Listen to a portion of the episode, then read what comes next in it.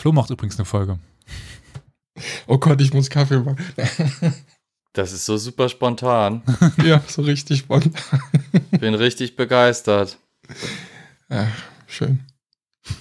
Also kann ich die ersten anderthalb Stunden eigentlich abschalten und dann kommen wir auch. zur Schlacht. Ich kann auch es lassen. Dann kann Elias jetzt spontan seine Folge machen, wenn euch das lieber ist.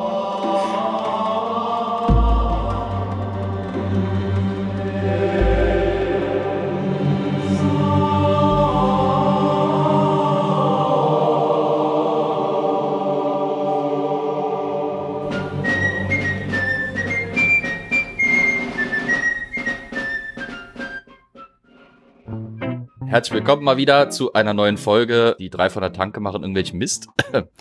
Heute sind wir in reduzierter, überraschend reduzierter äh, Aufstellung da. Ihr habt uns vielleicht jetzt schon, also diejenigen im Stream auf jeden Fall in der Folge, das wird dann der Schnitt entscheiden, habt uns vielleicht schon gehört. Wir sind heute das äh, Dreigestirn bestehend aus dem lieben Olli in Köln. Golarav. Jawohl. Dem lieben, dem lieben Quatsch, Elias in. Saarbrücken. Wie, wie, wie sagt man hier? Ich weiß es gar nicht. Auf jeden Fall. Äh, hopp. Abend. Ich dachte, Ja. ihr seid immer alle hopp. Keine Ahnung. Ja, und äh, mir, und ihr habt es vielleicht schon mitbekommen, ich mache heute eine Folge. Das heißt, stellt euch auf zwei Stunden Spannung ein und ja. Hm? Mal gucken. Äh, vielleicht kriege ich es auch heute schneller hin. Steppenreiter vor? Nein. Och nee. Okay, Olli steigt schon wieder aus. Ja. So, Äh, das war es nee, aber auch heute, für, für heute. Heute soll es um eine Schlacht mal wieder gehen. Ich bin ja für nichts anderes zuständig. Dementsprechend haben wir auch heute wieder im Hintergrund ein Bild. Jetzt kann ich natürlich wieder das klassische alte Wer kennt es Spielchen machen. Elias hat natürlich einen Vorteil, weil er hat das Bild rausgesucht auf meine Hinweise hin. Dementsprechend, Olli, kannst du, kannst du unseren, Stre unseren Stream sehen? Ja. Weißt du, was das sein könnte? Sticht da irgendwas für dich raus? Also da sind einige Spitzen an den Gewehren, die stechen könnten. Irgendwas, was raussticht. Eine rote, rot-weiße Fahne. Hm. Schwierig, schwierig. Also du hast keine Ahnung, um was es geht. Nein. Ich habe auch gar nicht gucken wir mal, ob wir das äh, überholt bekommen. ich wollte gerade sagen, kannst du unseren Stream sehen? Ja. Weißt du, um was es geht? Nein. Hast du unseren Titel gelesen? Nein. Ah, oh, Ah, das hier. könnte sein. Ah. Okay. ja, heute, Hilft nicht besonders, oder? nee. Heute nehme ich euch mit in einen Krieg, der gar nicht so extrem weit zurückliegt, wie vielleicht von mir normalerweise gewohnt. Wir reisen heute in das Jahr 1864. Die History Buffs unter uns dürften vielleicht da schon das ein oder andere Glöckchen klingeln hören. Denn 1864 wird von zwei großen Kriegen beherrscht. Den einen haben wir schon angeschnitten in der äh, vergangenen Folge, nämlich den amerikanischen Bürgerkrieg, den ähm, zwischen den Nord- und Südstaaten. Haben wir ja Schlacht von Manassas äh, mit mir da durchgekaut, langatmig. Und der zweite Krieg, der äh, wahrscheinlich für uns West- und Zentraleuropäer, wir sind ja wieder eurozentrisch unterwegs, äh, relevant ist, ist der Deutsch-Dänische Krieg. Äh, nicht zu verwechseln mit dem Deutsch-Dämlichen Krieg, der so ziemlich jeder andere Krieg ist, den Deutschland geführt hat. Dieser eigentlich eingeschlossen, aber egal. Der Deutsch-Dänische Krieg, den, den haben ganz wenige Leute teilweise wirklich so richtig aktiv auf, auf, auf dem Radar. Die meisten wissen, ja, König Grätz, Deutsch-Deutscher Krieg und dann halt der Deutsch-Französische Krieg und dann kommt da irgendwie Deutschland zustande. Aber tatsächlich war der Deutsch-Dänische Krieg der erste der sogenannten Einigungskriege, äh, wo es eben darum ging, dass äh, aus Schleswig. Genau, das, ja, aber das erstmal aus diesem, aus dieser Ursuppe Holstein. Deutscher Bund, nee, nee, das aus dieser Ursuppe Deutscher Bund nach und nach äh, sich eben dann das formierte, was wir als Deutschland kennen, das halt eben sich rauskristallisierte, die zwei Großmächte Preußen und Österreich, die sich dann im Deutsch-Deutschen Krieg 1866 die Hucke voll gaben, beziehungsweise die Preußen gaben den Österreichern die Hucke voll und danach kristallisierte sich halt eben raus, dass sich unter preußischer Hegemonial- und Oberherrschaft eben der Norddeutsche Bund bildete, der dann eben 1870 sich endgültig zu Deutschland, beziehungsweise 71 dann zu Deutschland erweitert und Österreich war raus.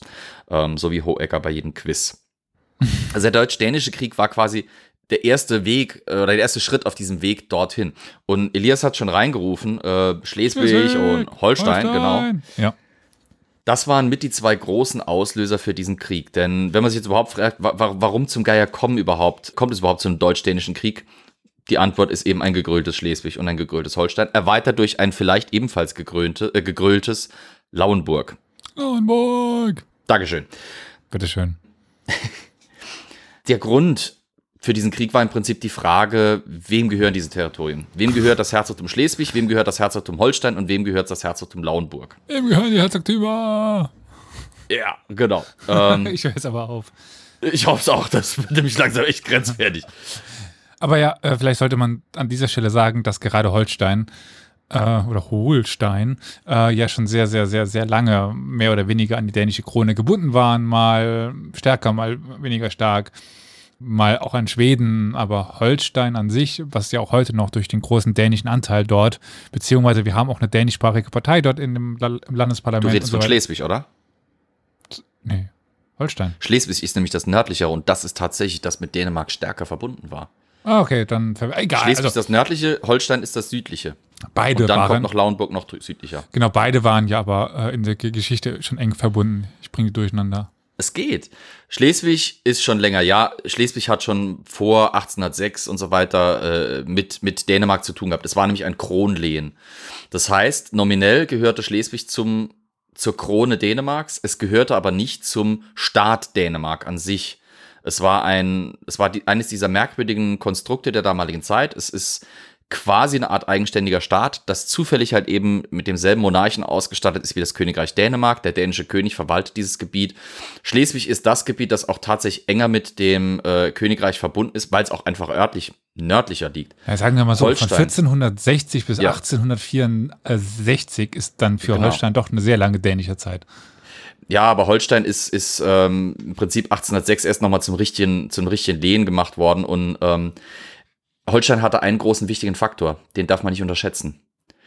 Holstein gehörte gemeinsam mit dem Herzogtum Lauenburg, das 1815 nach dem, äh, nach dem Wiener Kongress zu Dänemark geschlagen wurde oder zu, zur Krone Dänemarks geschlagen wurde, Teil des Deutschen Bundes. Schleswig nicht. Sachsen-Lauenburg, ja. Sachsen-Lauenburg, Lauenburg dann einfach nur noch, Ja. äh, weil es eben mit Sachsen nichts mehr zu tun hat nach 1815, ist im Prinzip eben Deutscher Bund, genauso wie Holstein, Schleswig aber nicht. Aber in Schleswig, wie du schon vorhin gesagt hast, war äh, eine extrem große deutsche Bevölkerungsgruppe oder ja, ist eigentlich schwierig von der Bevölkerungsminderheit zu reden, weil es im Prinzip sich fast eigentlich fast eine- eher eine Mehrheit war. Eine sehr große deutsche Bevölkerung auf jeden Fall in diesem Herzogtum. Aber wie gesagt, es war im Prinzip nominell nicht Teil dessen, was man als dänischen Gesamtstaat, als Heelstaat bezeichnen würde oder könnte. Pikant war halt, wie gesagt, an diesen Herzogtümern äh, Schleswig, große deutsche Bevölkerung, Holstein und Lauenburg, fast rein deutsche Bevölkerungen, mit der dänischen Krone zwar verbunden, aber nicht Teil Dänemarks, dafür aber eben diese zwei Herzogtümer im ganz im Süden da, dieser, dieses Betrachtungsbereichs eben Teil des Deutschen Bundes. Für diejenigen, die nicht wissen, was der Deutsche Bund ist, ist im Prinzip das, der, der Zombie, der sich nach dem Zusammenbrechen des Heiligen Römischen Reiches nochmal aus dessen Asche versucht zu erheben. Äh, ist im Prinzip nach dem Wiener Kongress das neu geordnete, was vom Deutschen, äh, vom Heiligen Römischen Reich übrig ist, das sich dann eben neu organisiert mit einem Bundestag etc. Naja, jedenfalls, ähm, Schleswig-Holstein, wir kennen es ja heute nur als Schleswig-Holstein. Ne?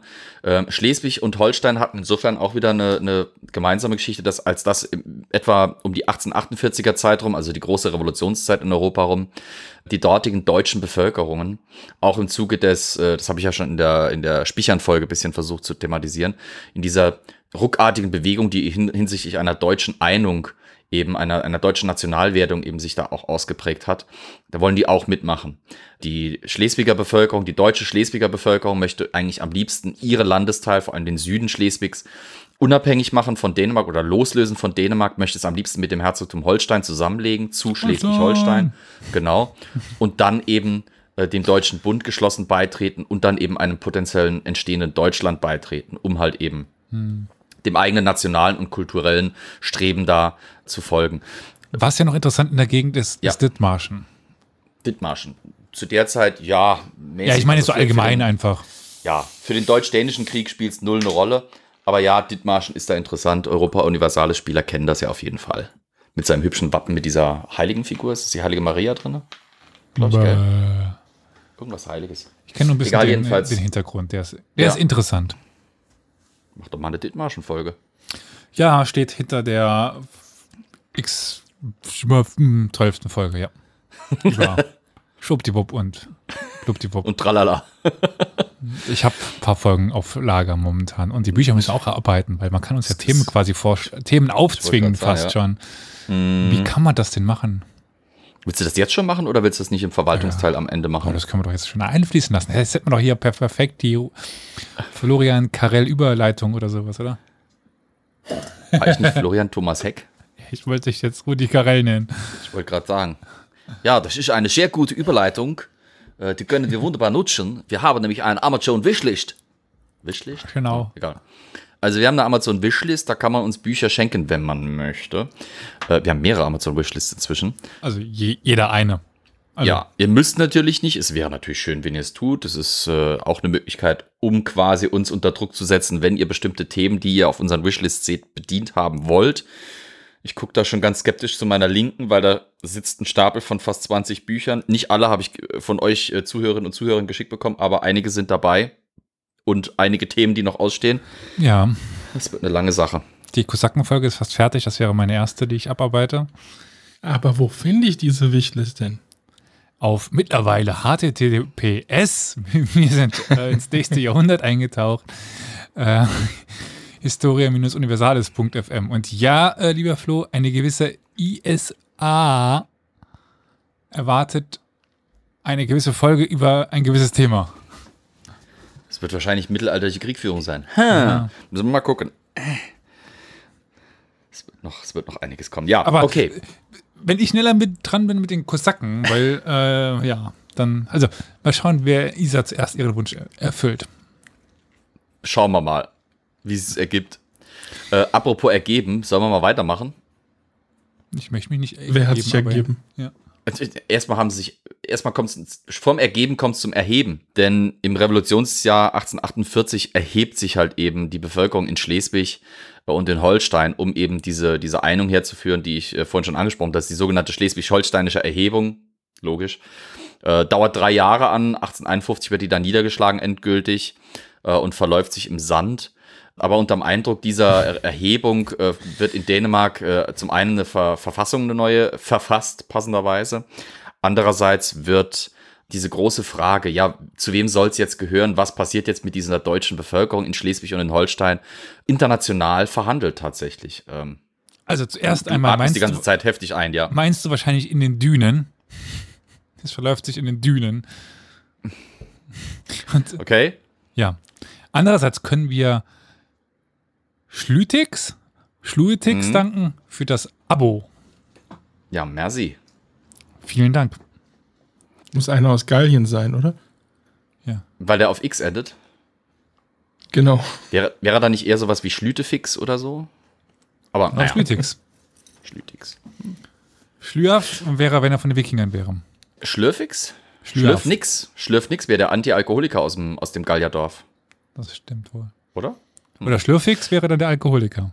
Schlürffix mit Doppel-F. Ja. Schlürffix wäre der Schnelltrinker, ja. ja. Der Ex jedes Gal- So, Egal. wenn wir so weitermachen, wird das Abonnement direkt wieder gekündigt. Nee, ich glaub's auch. Ich glaub's auch. Er bereut es wahrscheinlich jetzt schon. Naja, nach der schleswig-holsteinischen Erhebung, ähm, wie gesagt, treffen sich dann äh, verschiedene internationale Big Player Europas im Prinzip. Also diese, diese Erhebung 1848, so wie die ganzen anderen Revolutionen, sind natürlich so eines der vielen Pulverfässchen, die halt in Europa zu dieser Zeit hochgehen. Aber weil man halt eben da sieht, dass hier das. Potenzial, ja, das Potenzial besteht für eben einen längerfristigen Konflikt oder einen neuen Krieg, setzen sich halt dann internationale Partner wie zum Beispiel Großbritannien, Frankreich, Russland etc. zusammen und machen tatsächlich eine große Friedenskonferenz mit den Dänen, mit den Preußen und mit den Österreichern, mit den Vertretern des Deutschen Bundes um mal zu einer gütlichen Lösung zu kommen. Das ist dann, diese gütliche Lösung wird dann als Londoner Protokoll bezeichnet, das 1852 unterschrieben wird. Das Protokoll ist ziemlich wichtig, weil nämlich dieses oder dessen Bruch den späteren Auslöser für diesen Krieg darstellen soll. Da drin, in diesem Protokoll, wird festgelegt, dass Dänemark die Herzogtümer Schleswig und Holstein und Lauenburg weiterhin in Personalunion regieren soll. Diejenigen, die Europa Universalis kennen, wissen, wie kacke das sein kann für die Staaten, die eben in Personalunion mit einer fremden Krone stecken. Gleichzeitig wird ein äh, Zugeständnis an Dänemark gemacht, nämlich es wird für die beiden Herzogtümer, die südlichen, die kognatische Erbfolge eingeführt. Was heißt denn das, Flo? Wir haben die kognatische und die agnatische Erbfolge. Du wolltest schon sagen, du musst eigentlich erklären, ja, ja. ist das Gegenteil von, von agnatisch. Punkt. Wollte ich dazu kommen, ja, aber agnatisch bedeutet halt, dass alle Erben, also dass nur männliche Erben eben erben können, erbberechtigt sind. Kognatisch bedeutet, dass im Zweifelsfall auch äh, weibliche Erblinien berücksichtigt werden. Das Problem, das nämlich vorlag, war, der dänische König zu dieser Zeit, Frederik VII., äh, drohte ohne männlichen Erben zu sterben, hatte aber Nein. einen Weib, eine, über, doch über eine weibliche oh. Linie einen potenziellen Nachfolger in den Startlöchern. Problematik wäre gewesen, damit wäre die Erbsache für Dänemark geklärt gewesen, aber in diesen Herzogtümern Schleswig und Holstein und auch Lauenburg wäre durch die dortige agnatische Erbfolge ein Dynastiewechsel stattgefunden. Das wäre, das wäre doof gewesen. Da hätten die quasi diese Herzogtümer verloren. Die wären unabhängig unter eben männlichen potent, äh, potenziellen Erben eben geworden. Um das zu verhindern, wird eben in diesen Londoner Protokollen festgeschrieben, dass äh, diese Herzogtümer ausnahmsweise eben dieses dänische Erbrecht beibe äh, oder übernehmen, um eben die dänische Erbfolge und das, die Zugehörigkeit zur dänischen Krone zu erhalten. Das ist schon mal das eine. Gleichzeitig wird für diese Gebiete, für diese Herzogtümer eine Art Garantie ausgesprochen. Also es wird in den Vertrag reingeschrieben, Dänemark darf weiterhin die Personalunion aufrechterhalten nach dem Erbfall. Gleichzeitig wird ihm quasi verboten, das Herzogtum Schleswig und auch das Herzogtum Holstein, Lauenburg ist da meistens so ein bisschen unter ferner Liefen, weil es halt ein ziemlich kleines Gebiet nur ist, die dürfen nicht enger an die Krone gebunden werden, als sie es ohnehin schon sind. Also die dürfen quasi nicht in diesen dänischen Gesamtstaat voll integriert werden als Landesteile. Sie müssen weiterhin so halb unabhängige Entitäten mit Verbindung zur dänischen Krone bleiben. Also diese gegenseitigen Garantien quasi, Dänemark wird gegen Angriffe von außen namentlich vor allem eben aus dem Süden durch die deutschen Staaten eben geschützt. Gleichzeitig wird eben das Zugeständnis gegenüber den deutschen Staaten gemacht, dass Dänemark, Schleswig und Holstein nicht stärker integrieren darf, als das ohnehin der Fall ist.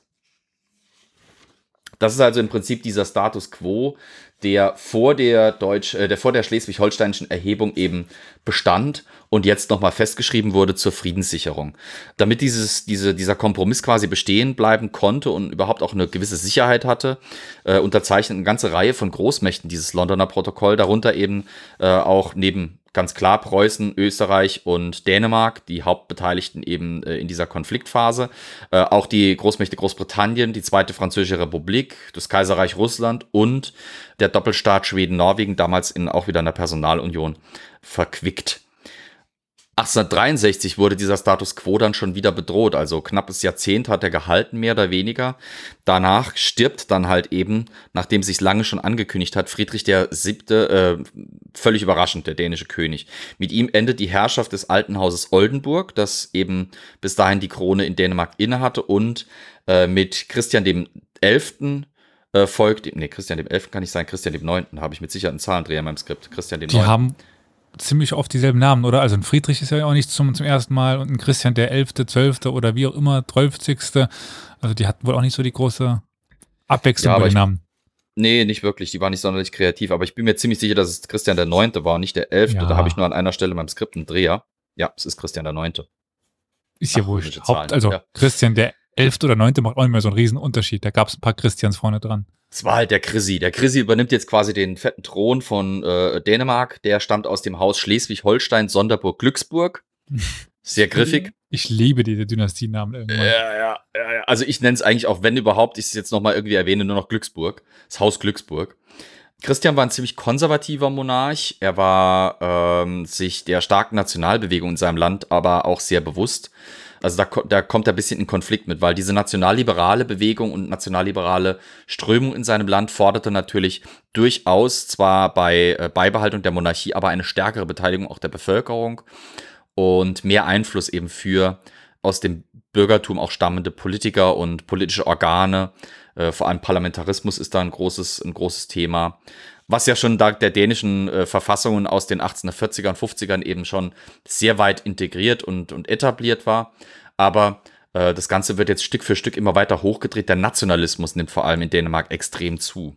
Innerhalb der Bevölkerung war halt eben diese Bestrebung, der dänischen Bevölkerung war halt diese Bestrebung, diesen Helstat, den Gesamtstaat, jetzt auch wirklich zu verfestigen. Das bedeutet, neben dem Festlandgebiet Dänemarks mit den vorgelagerten Inseln im, im Kattegat äh, und eben in der Meerenge zwischen äh, Schweden, Südschweden und Dänemark, auch die Kolonien in Übersee, also vor allem mhm. Grönland, Island anzubinden. Färöerinseln waren, glaube ich, auch noch damals dabei.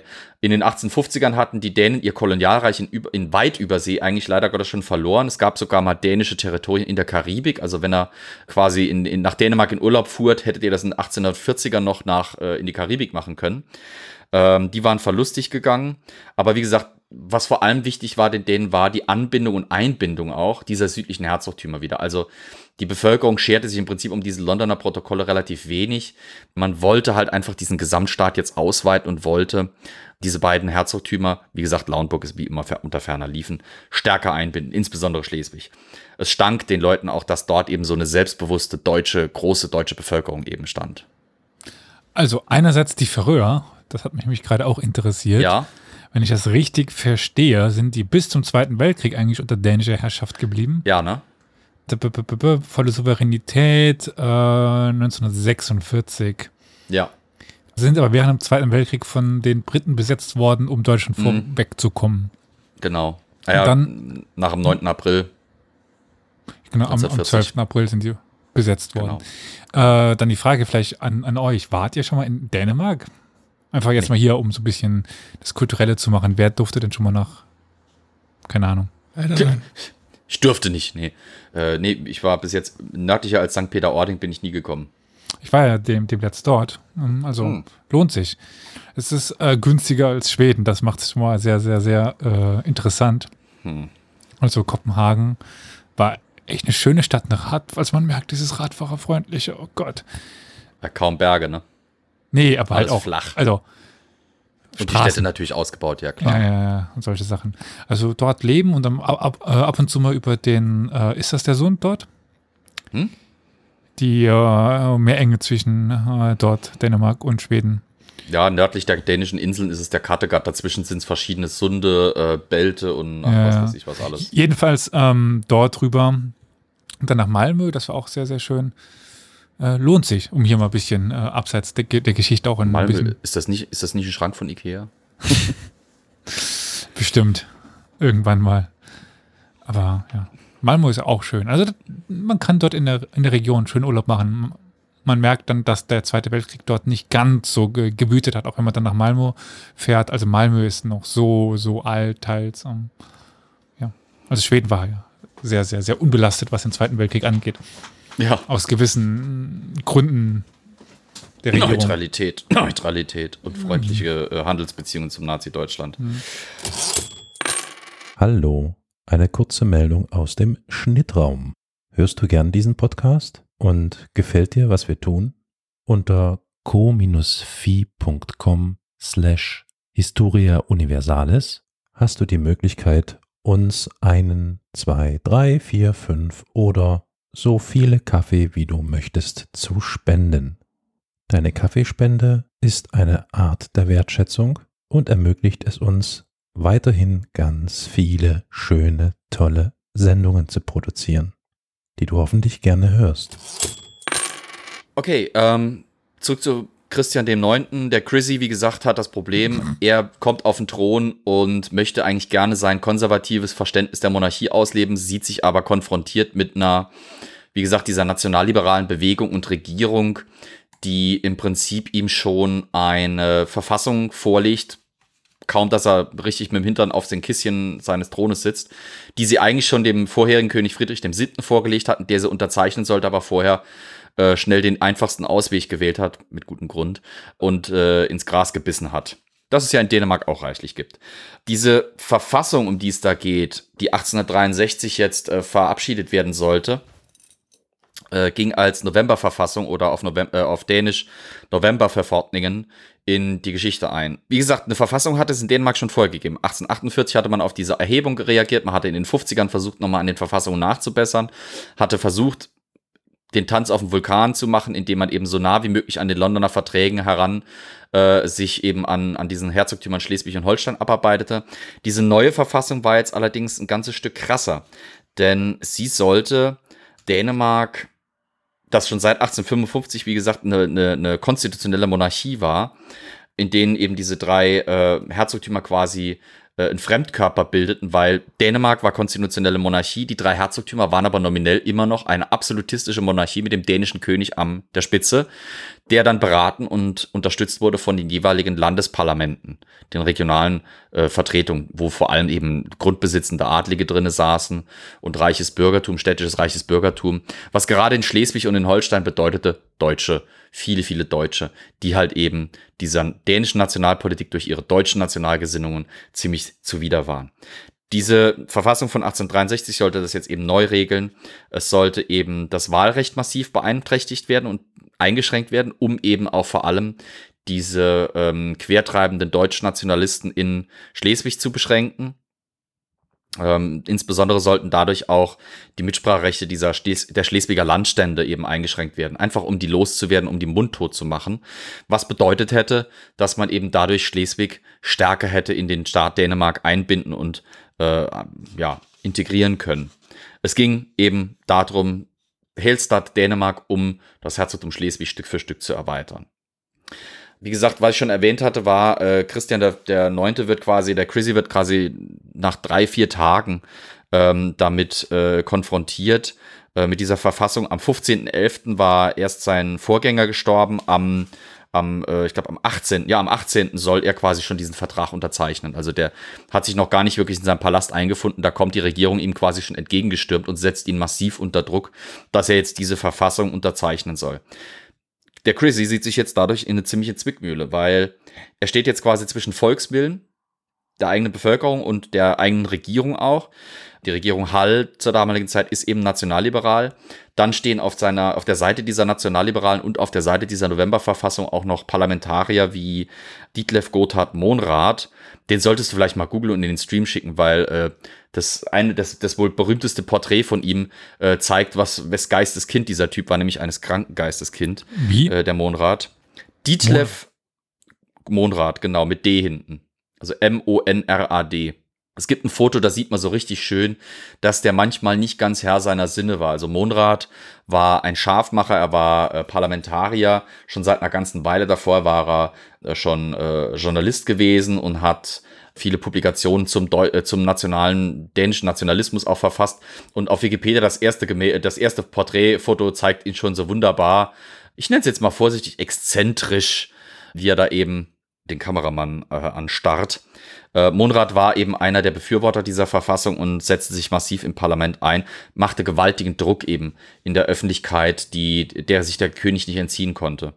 Also einerseits hat er quasi, äh, sitzt der Chrissy zwischen den Stühlen, weil ihm droht der Unmut oder sogar eine potenzielle Revolution seiner eigenen Bevölkerung, wenn er eben diese Verfassung nicht unterschreibt. Andererseits muss Chrissy schon direkt klar gewesen sein, dass wenn er diese Novemberverfassung von 1863 unterzeichnet, das einen klaren und deutlichen Bruch der Londoner Protokolle darstellen würde und dass das halt eben gefundenes Fressen für die einer kriegerischen Lösung zuneigenden Knöpfe im, äh, Köpfe im Deutschen Bund sein würde. Was sollte er jetzt also machen? Unterschreiben und seinen Thron im Krieg gegen die südlichen Nachbarn riskieren oder halt nicht unterschreiben und seinen Thron halt in der Revolution im eigenen Land riskieren? Meh. Klassische Zwickmühle halt. Manchmal ist König sein echt ein beschissener Job. Also richtig undankbarer, mieser Scheißjob. Ist einfach so wie ich schon gesagt habe, auf massiven Druck eben seiner Regierung macht er das dann tatsächlich, unterzeichnet diese Verfassung am 18.11.1863.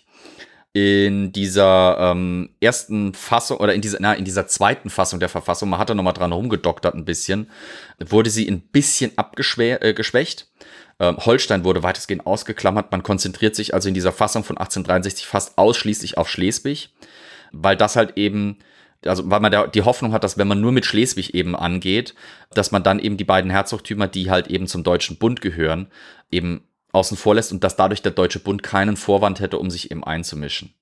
Bruch der Londoner Protokolle hin und her. Man hoffte, dass im Zweifelsfalle äh, die europäischen Großmächte Großbritannien vor allem und Russland, beide hatten quasi Garantien ausgesprochen für äh, den Erhalt der äh, schleswig-dänischen Personalunion, dass die im Zweifelsfalle quasi einmal äh, äh, so kurz mit den Muskeln zucken und dann ist ein Krieg dadurch quasi schon verhindert, aber man hat eben quasi die Londoner Protokolle in diesem Punkt ein bisschen ausgehebelt.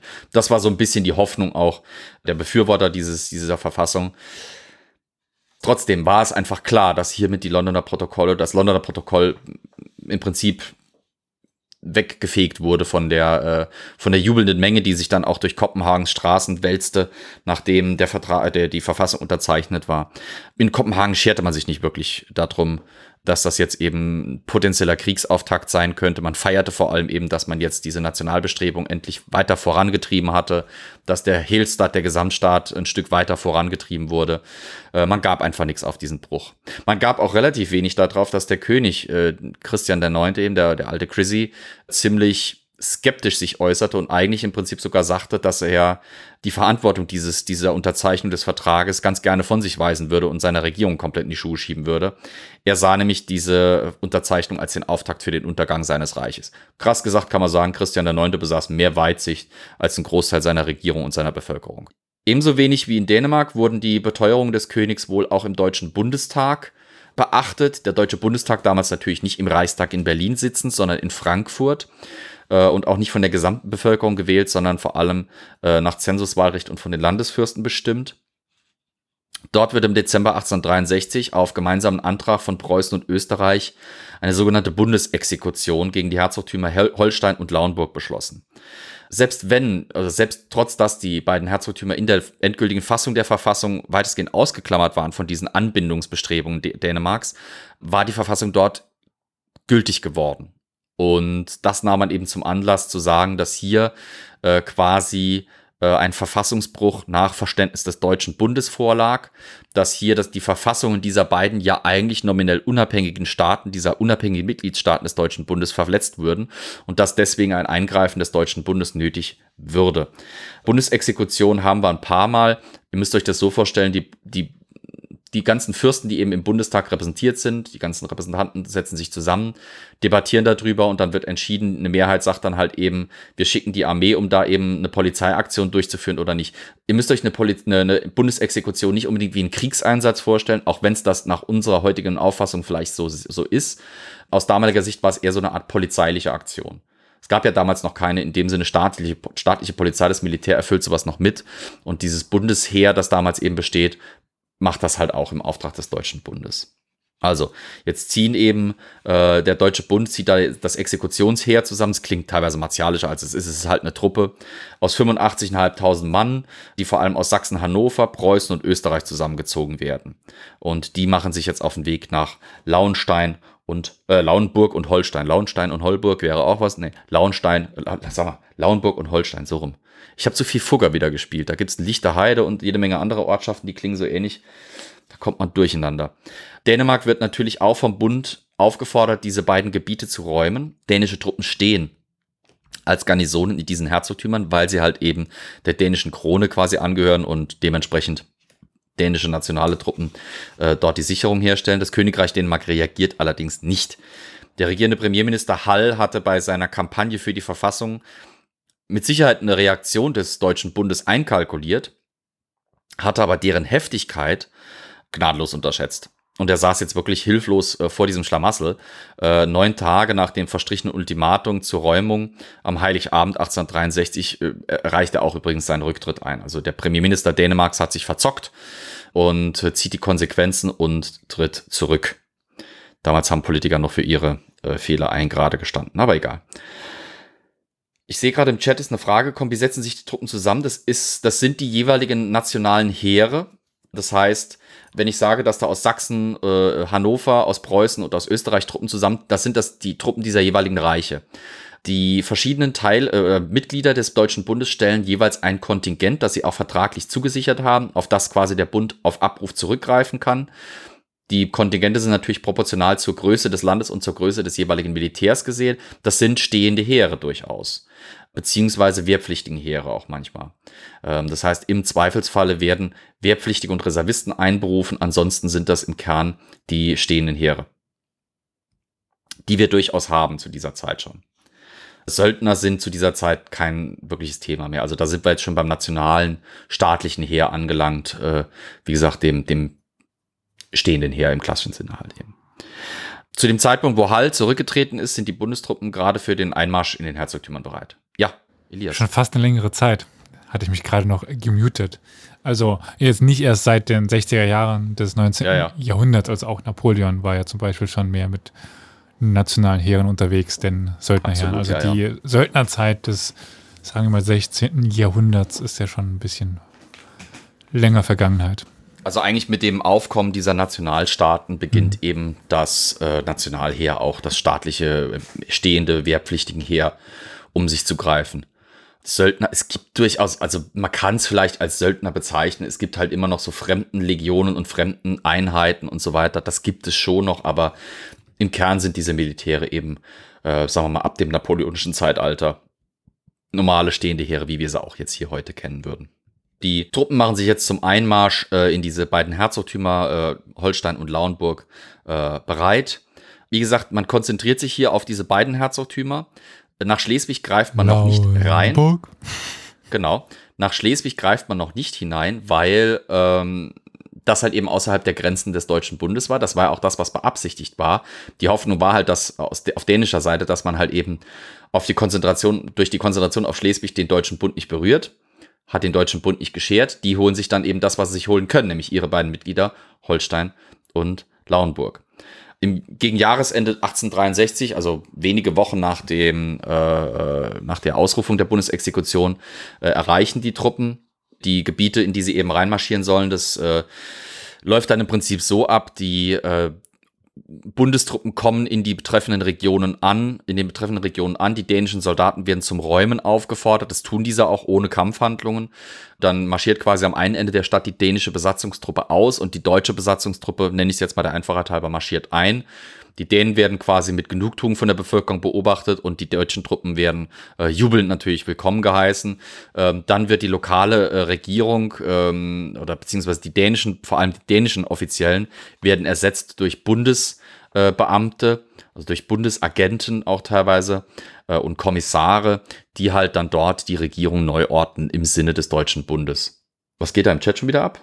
Ich, ich sehe es nur halb, weil ich äh, nur einen Bildschirm habe. Isa meinte, dass äh, sie sich hier im fortbildet, was militärische so. Sachen angeht. Da meinte ich, ja, ja, äh, fällt mir auch immer wieder auf, dass an der Universität leider, was Militärgeschichte angeht, äh, ja, das Ganze ein bisschen stiefmütterlich momentan behandelt wird.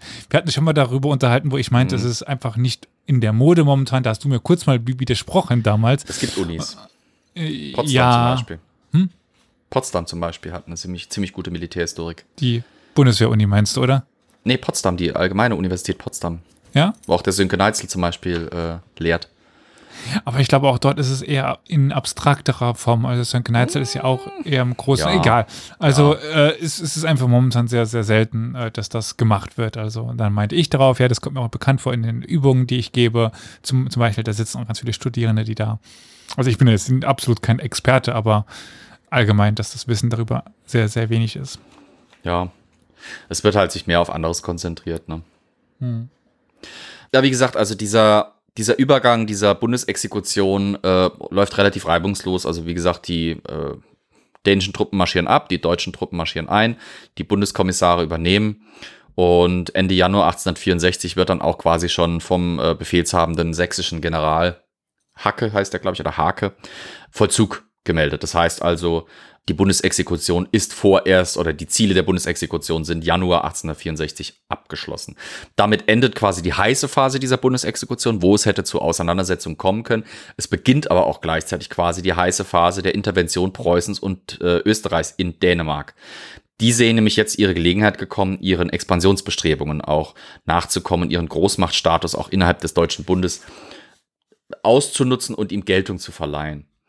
Die stellen nämlich jetzt am 16.01.1864 ohne Rücksprache mit dem Deutschen Bund die unerfüllbare Forderung an Dänemark, diese Novemberverfassung, gerade die Schleswig betreffende, betreffenden Teile, binnen zwei Tagen außer Kraft zu setzen.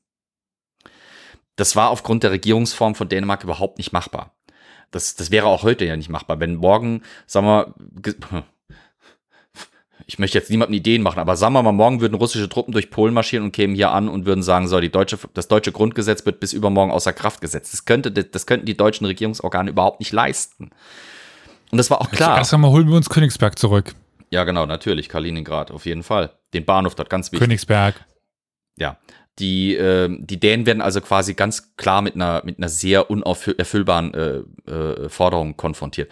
Es ist so ein bisschen wie damals dann vor Beginn des Ersten Weltkriegs. Da hat Österreich dasselbe mit, mit Serbien gemacht. Eine Serie von erfüllbaren, äh, äh, unerfüllbaren Forderungen stellen, in der Hoffnung, dass dann irgendwann quasi der Gegner äh, quasi eine Art politische Bankrotterklärung macht und sagt, es geht halt einfach nicht, damit man einen Kriegsgrund hat.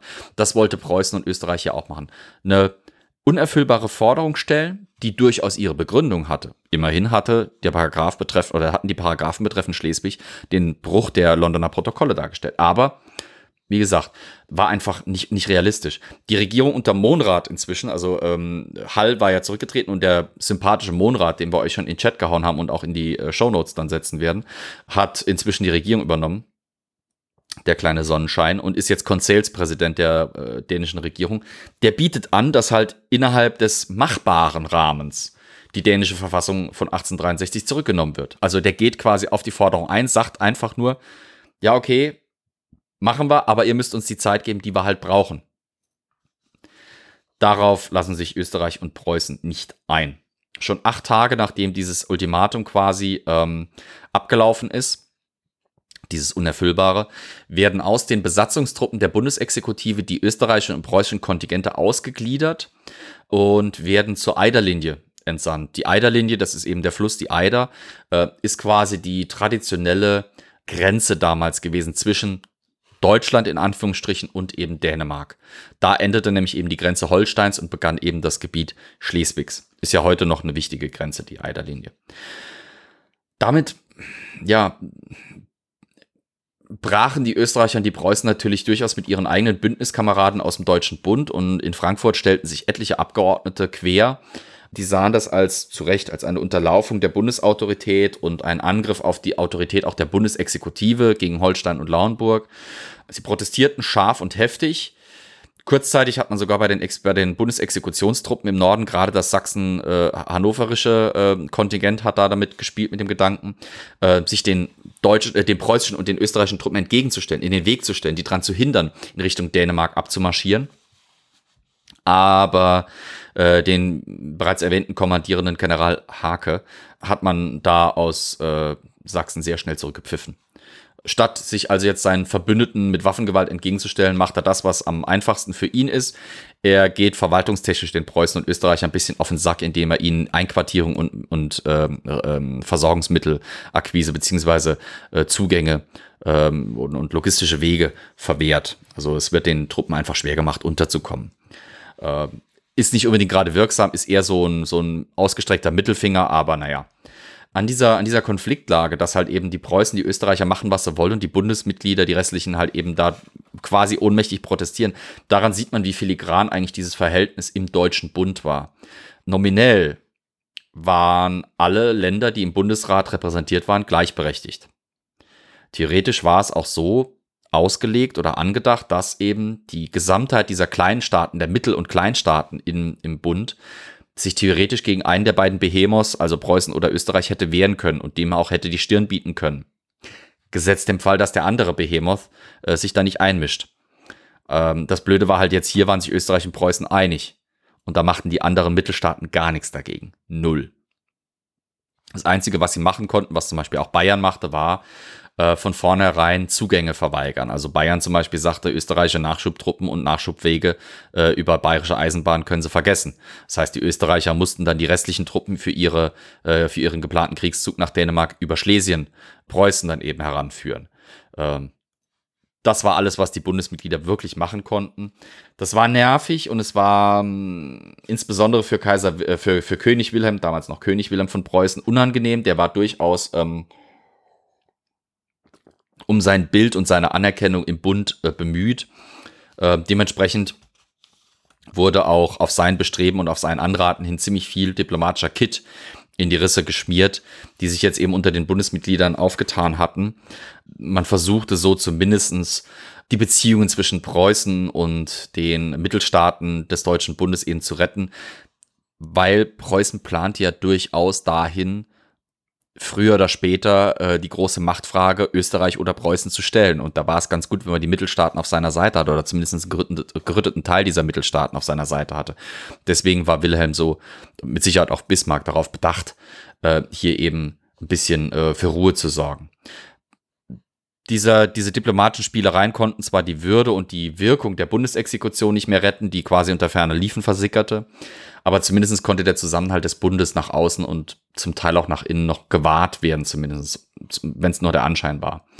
Gleichzeitig mit dieser diplomatischen Entspannung, die sich dann ein bisschen einstellte innerhalb des Deutschen Bundes, äh, öffneten sich jetzt halt eben dann bessere Wege und, und öffnete sich überhaupt der gesamte Weg für dieses gemeinsame Losschlagen Österreichs und Preußens äh, und den Einmarsch eben nach Dänemark außerhalb des Bundesgebietes.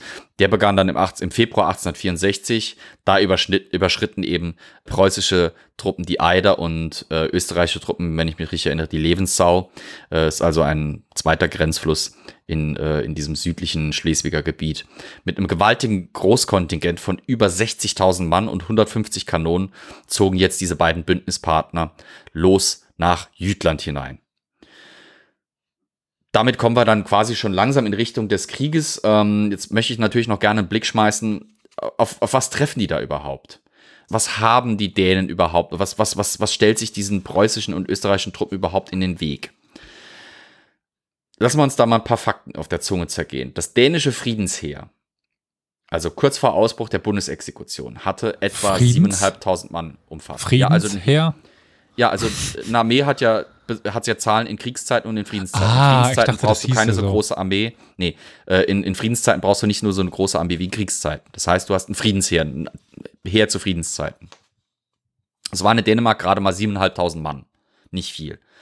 Dabei erinnere ich euch an die Folge zur Schlacht von Manassas. Da habe ich ja kurz darüber gesprochen, was passierte, als die Nordstaaten und die Südstaaten sich plötzlich jetzt jeweils ein großes Militär schaffen mussten und damit zu kämpfen hatten, dass sie einerseits jetzt plötzlich Scharen an Freiwilligen integrieren mussten in ihre Truppe, gleichzeitig ein viel zu kleines Offiziers- und Unteroffizierskorps hatten, um diese Eingliederung zu machen, beziehungsweise später die Kriegsführung ordentlich zu organisieren. So war es für Dänemark jetzt auch. Ähm, von einem Friedensheer von 7.500 Mann pumpt sich jetzt das Militär Dänemarks ganz schnell im Rahmen dieser Bundesexekution auf und kämpft deswegen dann halt auch mit dem Problem, dass alle Massenheere haben, wenn sie halt so eine Transformation schnell vornehmen müssen, eben diesen massiven Führungsmangel. Die Dänen verfügten einfach nicht über ausreichend ausgebildete Offiziere, Unteroffiziere, die eben die Truppe in Form bringen konnten, die jetzt sie eben einberufen mussten. Sie hatten aber auch gar nicht die, die Facilities, gar nicht die Möglichkeiten, die Universitäten, die Akademien mit den Kapazitäten, um schnell für Nachschub zu sorgen. Die Armee war also quasi mangelhaft geführt und organisiert, gleichzeitig war es aber auch mangelhaft ausgerüstet. Das dänische Heer 1864 verfügt fast ausschließlich über Vorderlader Musketen. Das heißt, wie ihr sie vielleicht aus Filmen kennt, Musketen, wo ich vorne die Kugel, die Pulverladung, also zuerst das Pulver, dann die Kugel reinschütten muss. Hinten eben äh, äh, habe ich zu der Zeit vielleicht schon eine Perkussionskappe, das ist also ein kleines Metallkäppchen, wo ein kleines bisschen äh, Schießpulver drin ist äh, ne, ne, oder ein kleines bisschen eine treibauslösende Ladung drin ist. Wie ihr es vielleicht kennt, ähm, äh, bei diesen, kennt ihr das noch von früher, diese Cowboy-Pistolen, wo man diese rosa, orange, äh, roten, orangen Ringe hatte, ne? Äh, wo man dann piffen, puffen konnte. Das ist im Prinzip quasi, das sind Perkussionskäppchen. Ja, mehr hat's ja nicht gemacht, es hat halt ein bisschen gepengt und mehr war's nicht.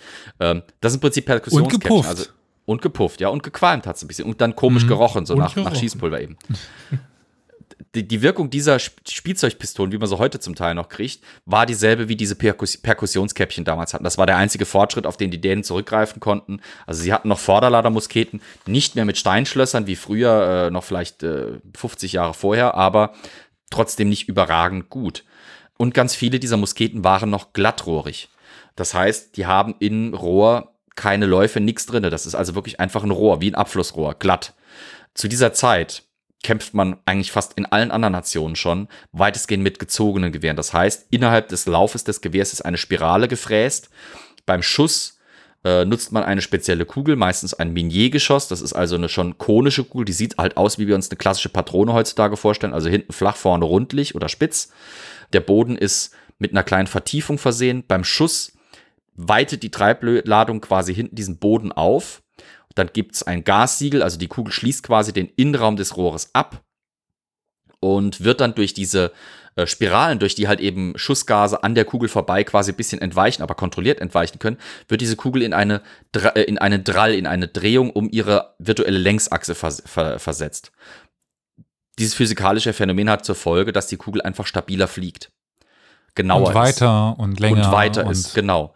Die Kombination eben aus Zügen und Läufen, also diese, dieser Fräsungen im Rohr, plus eben diese modernen Geschosse, die halt eben das Rohr perfekt verschließen, sorgt dafür, dass die Waffen höhere Durchschlagskraft, höhere Reichweite, wesentlich höhere Präzisions äh, Präzision haben. Das, Das ist das, was man- den. Ja? Schön in einigen deiner Videos, die du jetzt eigentlich erwähnen könntest, hier Mhm. äh, YouTube, wo die mit den alten Waffen schießen und wo die dann so auf ge- gefühlte 10 Meter nicht das Ziel treffen können, weil, das, weil die Ja. Kugel halt rechts, links, oben, unten fliegt. Also, äh, und dann macht es auch viel mehr Sinn, dass man diese Linientaktik damals hatte, wo man sich einfach Genau. gegenüber stellte, aufeinander feuerte und hoffte, dass was trifft. Da war halt nicht Genau. so mit Zielen, da war halt mehr mit Masse. Also es war durchaus möglich, mit einer glattrohrigen Muskete was zu treffen, aber es war nicht garantiert.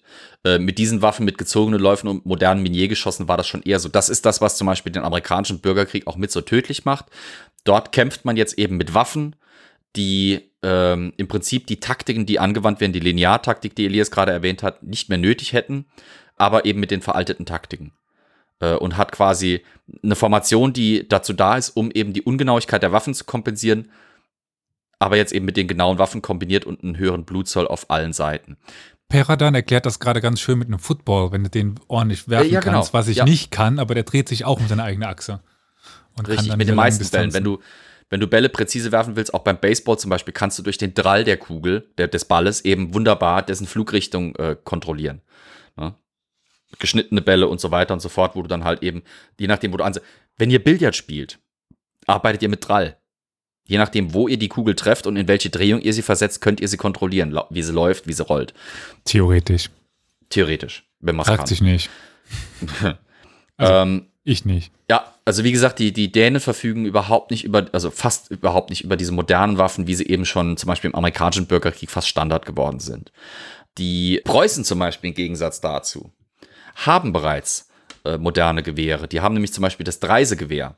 Das Dreisegewehr war ein früher Zündnadelkarabiner. Das bedeutet, ihr habt eben nicht mehr ein Gewehr, das ihr quasi auf die Schulterstütze stellen müsst, auf den Boden, um von vorne das Pulver reinzufüllen, sondern ihr habt hinten, wie ihr es vielleicht aus Filmen schon kennt, zum Beispiel Zweite Weltkriegsfilme, die Deutschen hatten immer die K98-Karabiner, das heißt, ihr habt halt so einen Hebelverschluss hinten, müsst ihr aufmachen, ähm, den Hebel, den Bolzen einmal rotieren und dann könnt ihr wieder schießen. So ähnlich funktioniert das Dreise auch. Also nach jedem Schuss könnt ihr quasi das Dreise hinten den Hebel hochmachen, den, den äh, Verschlussblock nach hinten äh, gleiten lassen, in die sich dann bietende Öffnung des, des Rohres hinten eine Papierpatrone hineinschieben.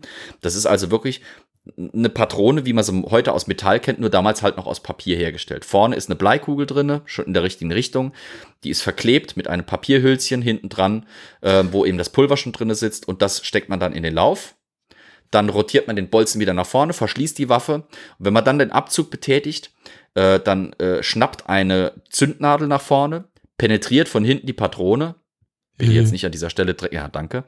Ähm, wo eine kleine Zündkapsel drinne sitzt, also ein kleines komprimiertes Stückchen äh, leichter äh, äh, reagierenden äh, Schießpulver, Sprengstoff eben, der löst dann die Treibladung aus und dann schießt die Waffe nach vorne.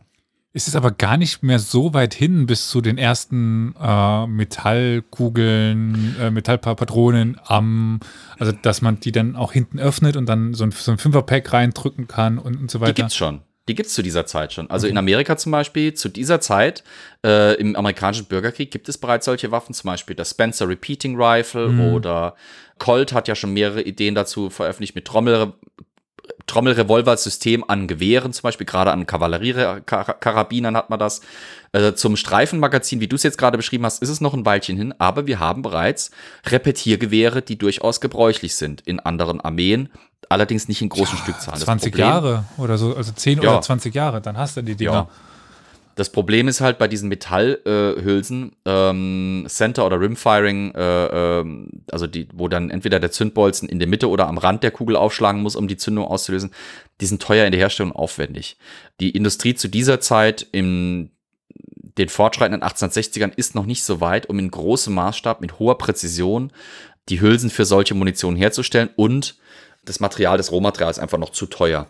Deswegen greift man eben in dieser Übergangsphase in den 1860ern bis in die 1870er hinein auf diese Papierpatronen zurück. Die sind einfach billiger. Papier kannst du in Masse herstellen.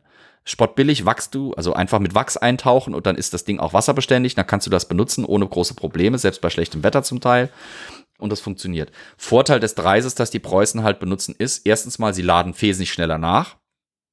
Und zweitens mal, sie können in anderen Positionen als im Stehen oder im Knien nachladen. Ein Preuße kann sich im Prinzip sogar in Gebüsch schmeißen und kann im Liegen nachladen, weil er muss die Waffe nicht komplett einmal äh, von vorne wieder zugänglich für sich machen, um die Patrone danach zu laden. Er kann im Prinzip wie halt bei einem modernen Gewehr einfach liegen bleiben und muss halt nur seinen Verschluss bewegen und nachladen. Einziger Nachteil des Dreises ist halt, dass man nach ein paar Schuss äh, mal den Bolzen aufmachen muss und Papierreste rausholen muss, weil obwohl man diese Papierpatronen mit Nitratlösungen versucht hat, äh, selbst auflösen zu machen, dass die also beim Schuss quasi komplett verbrennen und dann äh, eben die Kammer sauber bleibt oder nur verrußt bleibt, das, das funktioniert nicht so ganz. Da bleiben immer mal gerne Papierfetzen und Rußrückstände hängen, die dann nach einer Weile irgendwann die Funktionstätigkeit des Gewehrs bisschen beeinträchtigen. Aber das wischt man dann halt mal aus und dann geht das wieder. Und auch die Nadel kann man relativ einfach auswechseln. Die neigen auch manchmal zum Brechen. Aber kurzum, die Preußen sind einfach generell besser ausgestattet, was die Handfeuerwaffen angeht, als die Dänen. Äh, ja. Ja, ja, ich bin da nur ein bisschen gerade vorbelastet, weil ich, äh, ich mal ein kleiner Tipp, wer sich Hand, also ist gar nicht mehr so ein Geheimtipp, mittlerweile ist es relativ groß, äh, das Spiel Hand Showdown anschaut. Da, da spielt man nämlich mit so den Waffen 10 bis 20 Jahre, 30 Jahre später. Also äh, dementsprechend äh, bin ich da gerade gerade so ein bisschen im, im, wie soll ich sagen? Ich gucke mir gerade die ganzen Modelle an, wie die tatsächlich aussahen und äh, ja. Äh, dort gibt es halt schon diese um, Strips. Wie, wie, wie, heißen die? Wie heißen die auf Deutsch? Ladestreifen. Die Ladestreifen, Ladestreifen die, die gibt es da ja schon. Also die Libelle zum Beispiel. Die gibt es ja, also ja. Äh, 1886 dann. Ja. Die hatte schon ein relativ großes acht. Ja. Acht äh, äh, Schuss in der im Magazin, das ist schon ganz ordentlich. Es gibt, wie gesagt, in den USA zu diesem Zeitpunkt schon Gewehre, da hast du äh, die Magazine quasi im, im, im äh, sagen wir es doch, im Schaft mhm. des Gewehrs, also in diesem hölzernen Unterteil des Gewehrs versteckt, unter dem Lauf. Da kannst du teilweise Zwölfschüssergewehre sogar finden. Mhm. Ähm, die sind halt schweineteuer in der Anschaffung, hochkompliziert in der Herstellung und die Munition ist halt teuer.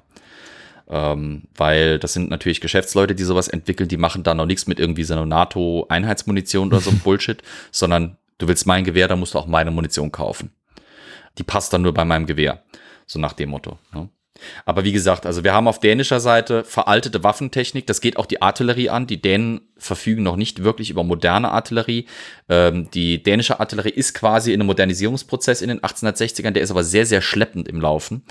Im Prinzip greifen die auf Waffen zurück, wie sie noch unter Napoleon gebräuchlich gewesen wären. Also Bronzegeschütze, ähm, sagen wir mal so mittlerer Gewichtsklasse, 12 bis 24 Pfünder findet man da durchaus. Für die Festungsverteidigung teilweise sogar noch größer.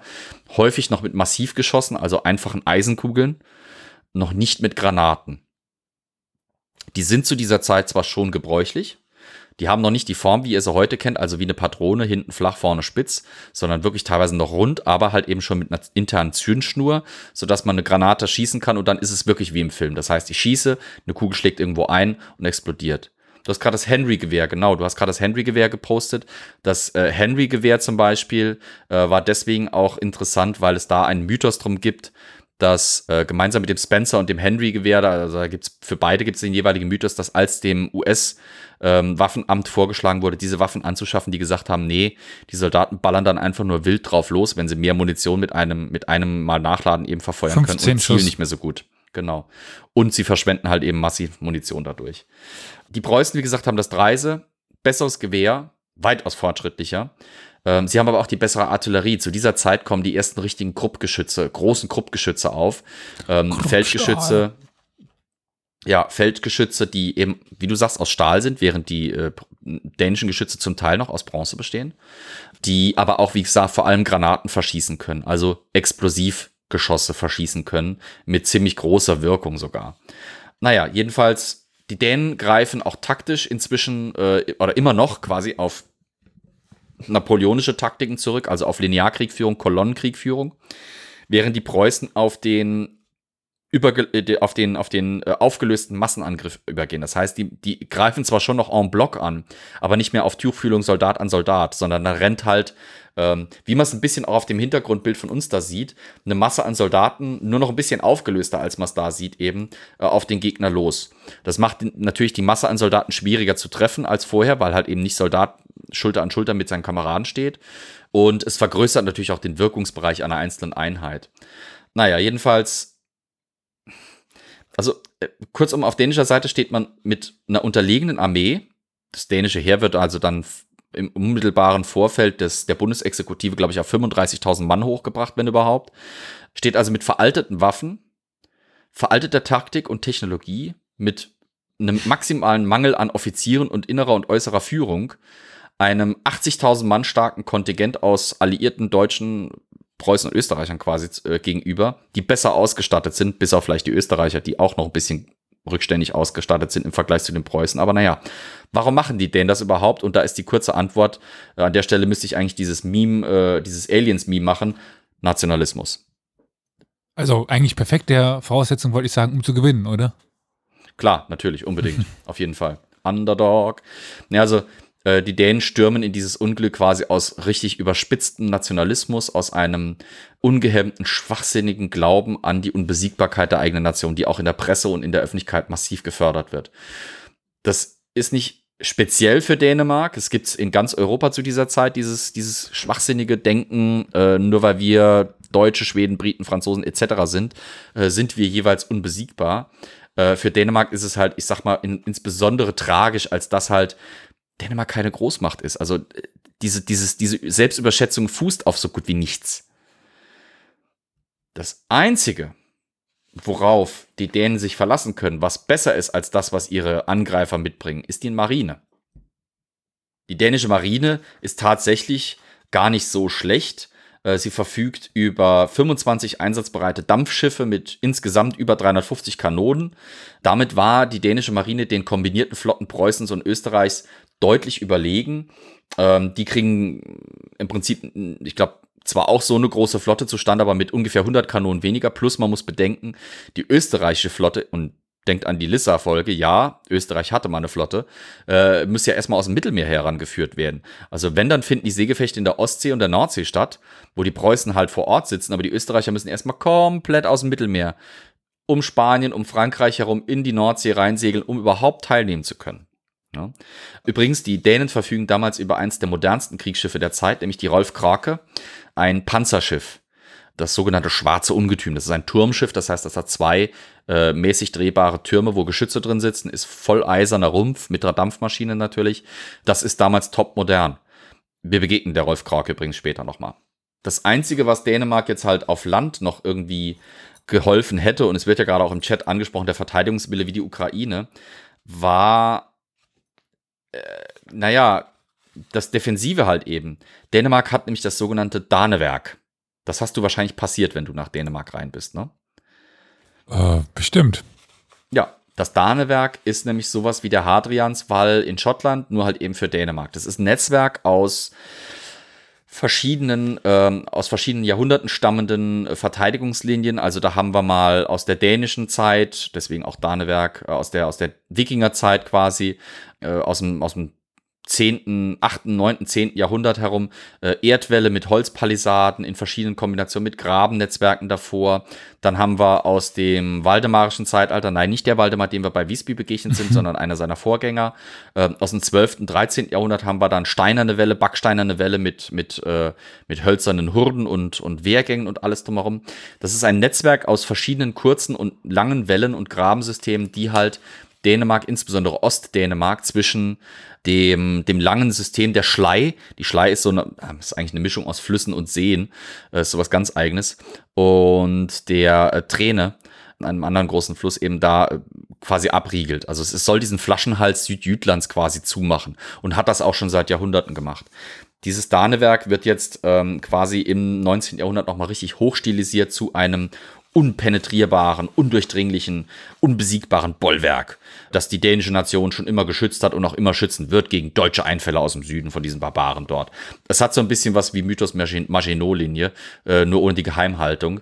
Ähm, quasi gesamt Dänemark verlässt sich darauf, dass die dänische Armee am Danewerk auf diesen Wellen, Wellen und Mauern, die auch dann gezielt instand gesetzt werden sollen eigentlich, aber es nicht wirklich werden in vielen Stellen, eben dann verteidigen kann und dort halt eben diese Preußen und Österreicher aufhalten werden.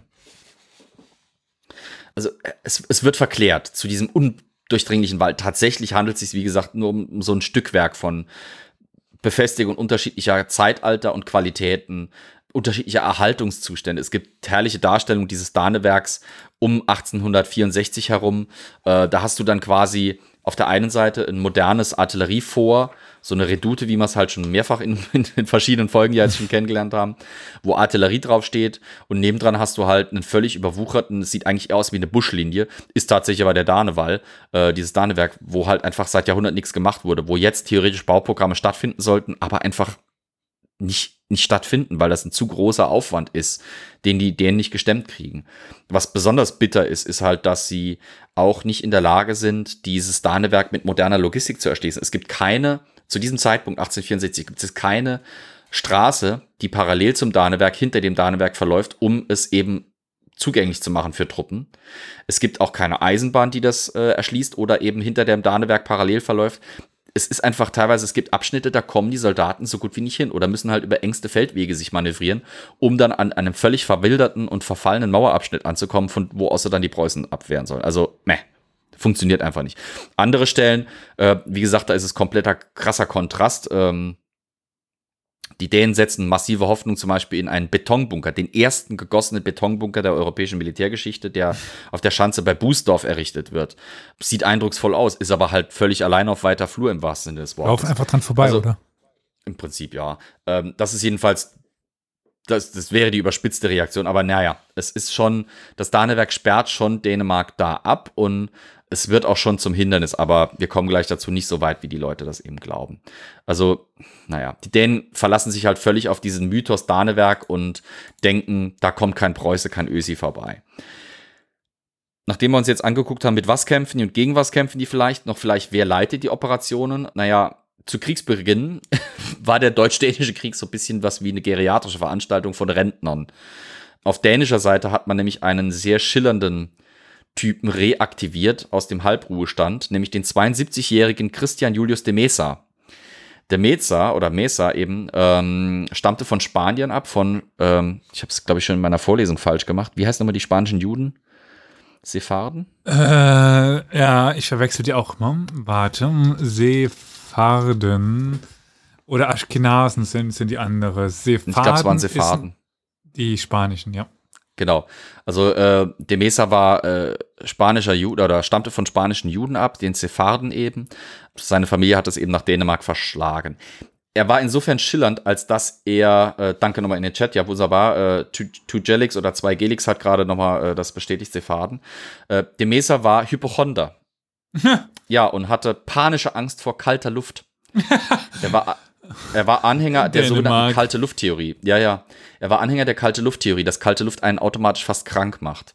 Äh, zum Kriegsausbruch trug, also sieht man ihn oder sah man ihn fast ausschließlich einen Hausmantel über seiner Uniform tragen, einen Schal um den Hals und einen Fes auf dem Kopf. Er hatte auch die Angewohnheit, wie, wie gesagt, diese kalte Lufttheorie besagte, sobald kalte Luft auch nur in seine Umgebung kommt, man muss sie nicht mal einatmen, sie muss nur in die Umgebung kommen, kann einen schon krank machen. Und die kann einem an einem haften bleiben. Wenn ihr von außen reinkommt, ja, seid ihr unter Umständen äußerlich bisschen kälter als im Inneren. Also, was macht man dagegen? Nun, man macht das, was auch äh, die preußischen Offiziere, die damals dann eben die äh, Mitteilung über den, äh, also die Aufforderung, Schleswig zu räumen, an de Mesa überbrachten. De Mesa hatte im Prinzenpalais von Schleswig ein regelrechtes Labyrinth aus Möbeln errichtet. Also wirklich wie so ein bisschen am Flughafen, diese, diese Barriers, diese Crash Barriers, diese Bänder, Sperrbänder da und sowas. Ähm, sowas hatte er mit Möbeln errichtet, durch das dann eben Leute gehen mussten, um eben auf dem Weg quasi die kalte Luft abzuschwemmen, abzusch abzuschütteln. Der Typ war echt speziell. Aber bei seinen Soldaten relativ beliebt und eigentlich ein fähiger Militär. Ihm gegenüber stand auf preußischer Seite Die Österreicher lasse ich übrigens komplett vorne raus. Es geht heute wirklich preußisch-deutsch, deutsch, äh, deutsch-dänisch eben der Krieg. Deswegen jetzt der dänische Oberbefehlshaber, jetzt der preußische. Ihm gegenüber dem 72-jährigen Hypochonder stand, äh, der wirklich geradezu legendäre, aber zu diesem Zeitpunkt geriatrische Feldmarschall Friedrich Heinrich Ernst von Wrangel. Er war Veteran der Napoleonischen Kriege. Wrangel war 1864 stolze 80 Jahre alt. Das hat seinem Ruf in der Truppe keinen, Ab äh, keinen, keinen Abbruch getan. Er galt als rüstiger, nahbarer und umgänglicher Kerl mit einem schnoddrigen Berliner Stadthumor. Also einfach eine coole Socke sozusagen, wird man wahrscheinlich heute sagen, aus Sicht der, seiner Soldaten, seiner Untergebenen. Tatsächlich war er allerdings äh, hauptsächlich eben aufgrund seines Ruhmes ausgewählt worden.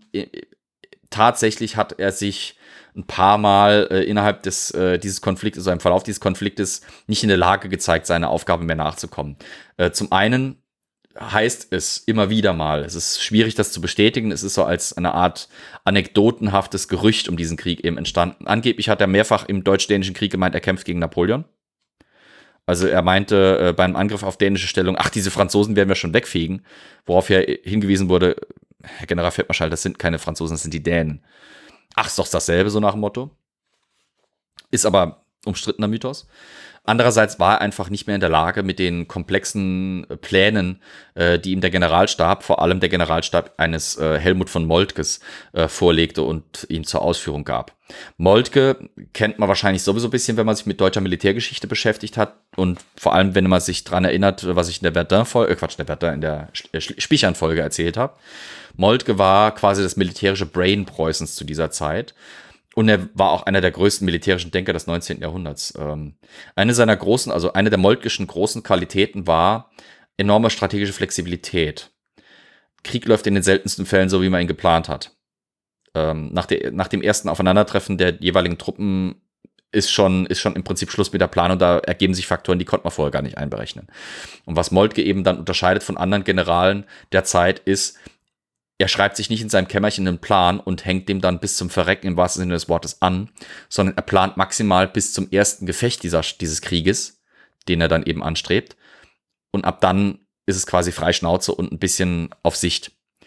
Das fu funktioniert extrem gut. Er, er benutzt dabei vor allem zwei wichtige Mittel, nämlich einerseits moderne Kommunikation in Form von Telegraphen und zum anderen eben äh, moderne Logistik, Transporttechnik, vor allem zum Beispiel die Eisenbahn. Also ein Großteil der preußisch-österreichischen Truppen, die im deutsch-dänischen Krieg anmarschieren, sind eben mit der Eisenbahn antransportiert. Und später im deutsch-deutschen Krieg, zwei Jahre später, gegen die Österreicher, nutzt er dann auch die Eisenbahn für die schnelle Verlegung seiner Truppen. Die schnellere Verlegung seiner Truppen, als die Österreicher es in der Lage sind.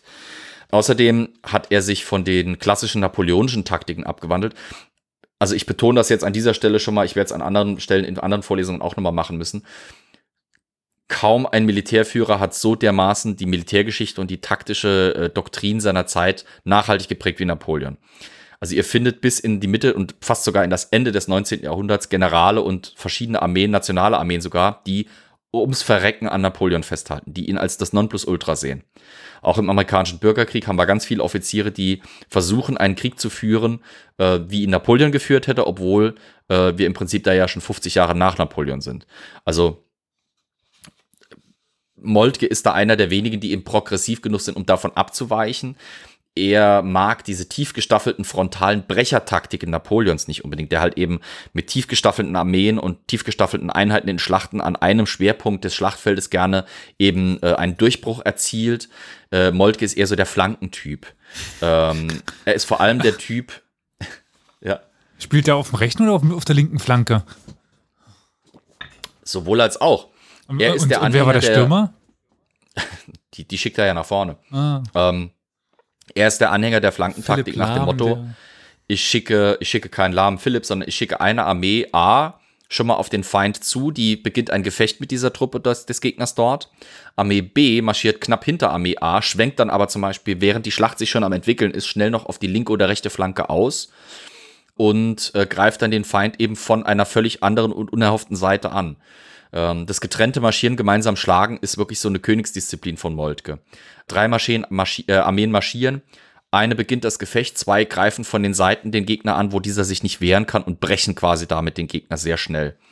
Funktionierte im Deutsch-Französischen Krieg, aber auch schon im Deutsch-Deutschen Krieg extrem gut.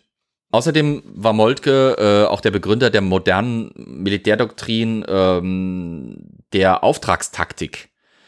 Auftragstaktik bedeutet so viel wie das, ich erinnere mich ja noch an meine, an meine Zeit aus, äh, bei der Bundeswehr, da haben wir das nämlich auch so beigebracht bekommen. Ein amerikanischer Offizier zum Beispiel oder ein amerikanischer Unteroffizier, überhaupt ein amerikanischer Truppenführer bekommt den Befehl, Hügel XY einzunehmen. Und erhält dann von seinem Befehlshaber einen detaillierten Marsch-, Handlungs- und Zeitplan, den er möglichst auch penibel einzuverhalten hat und wenn er auf irgendwas stößt, auf irgendwelche Faktoren, hat er die gefälligst äh, Rücksprache mit seinem Offizier, mit seinem Kommandeur zu halten. Das heißt, wir marschieren nach, von Punkt A nach Punkt B, von dort nach Punkt C, von dort an nach Punkt D, machen dort eine Pause und verpflegen und dann geht's weiter auf Punkt E, wo wir dann auf den Feind treffen.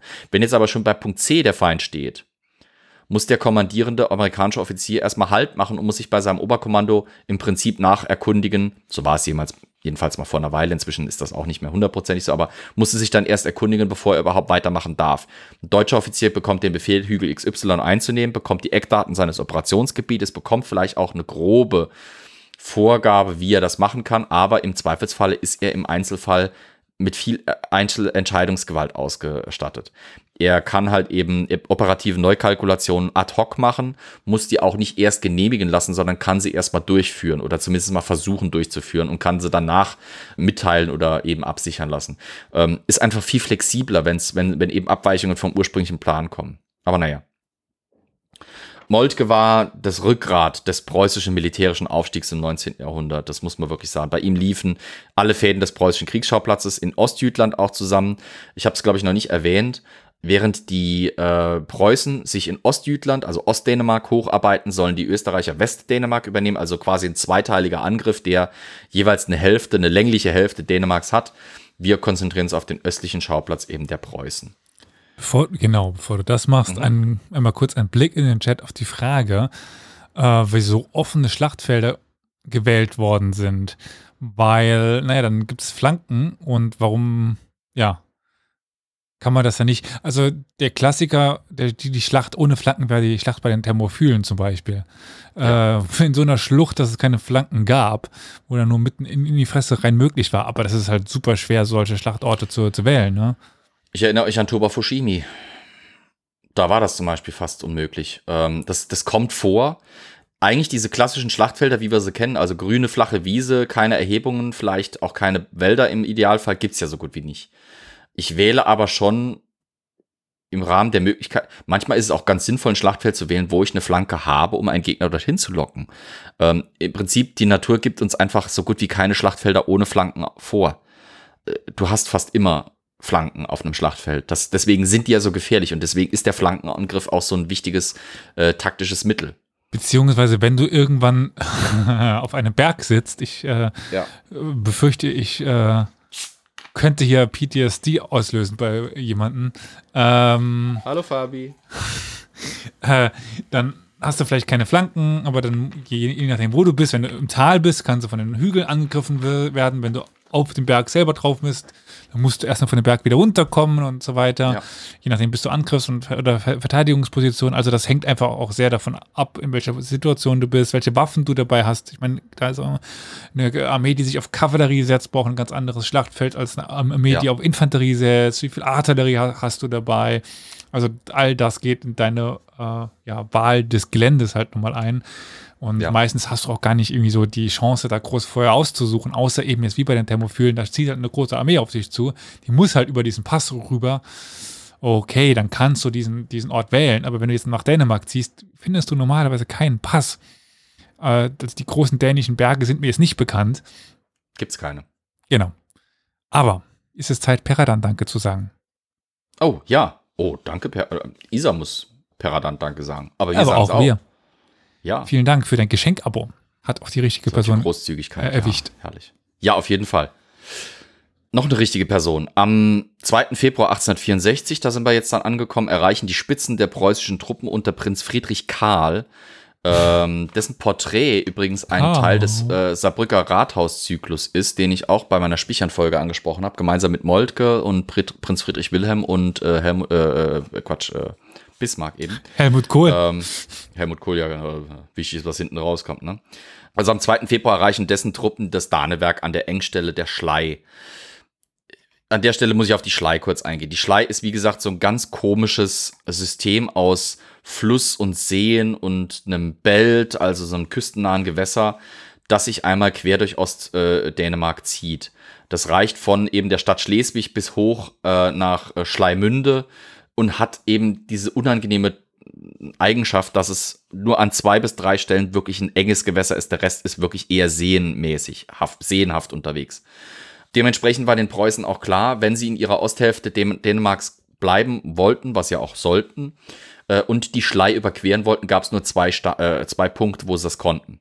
Nämlich einmal bei Missunde, das ist quasi in der Südhälfte der Schlei, und einmal bei Kappeln und Arnissen.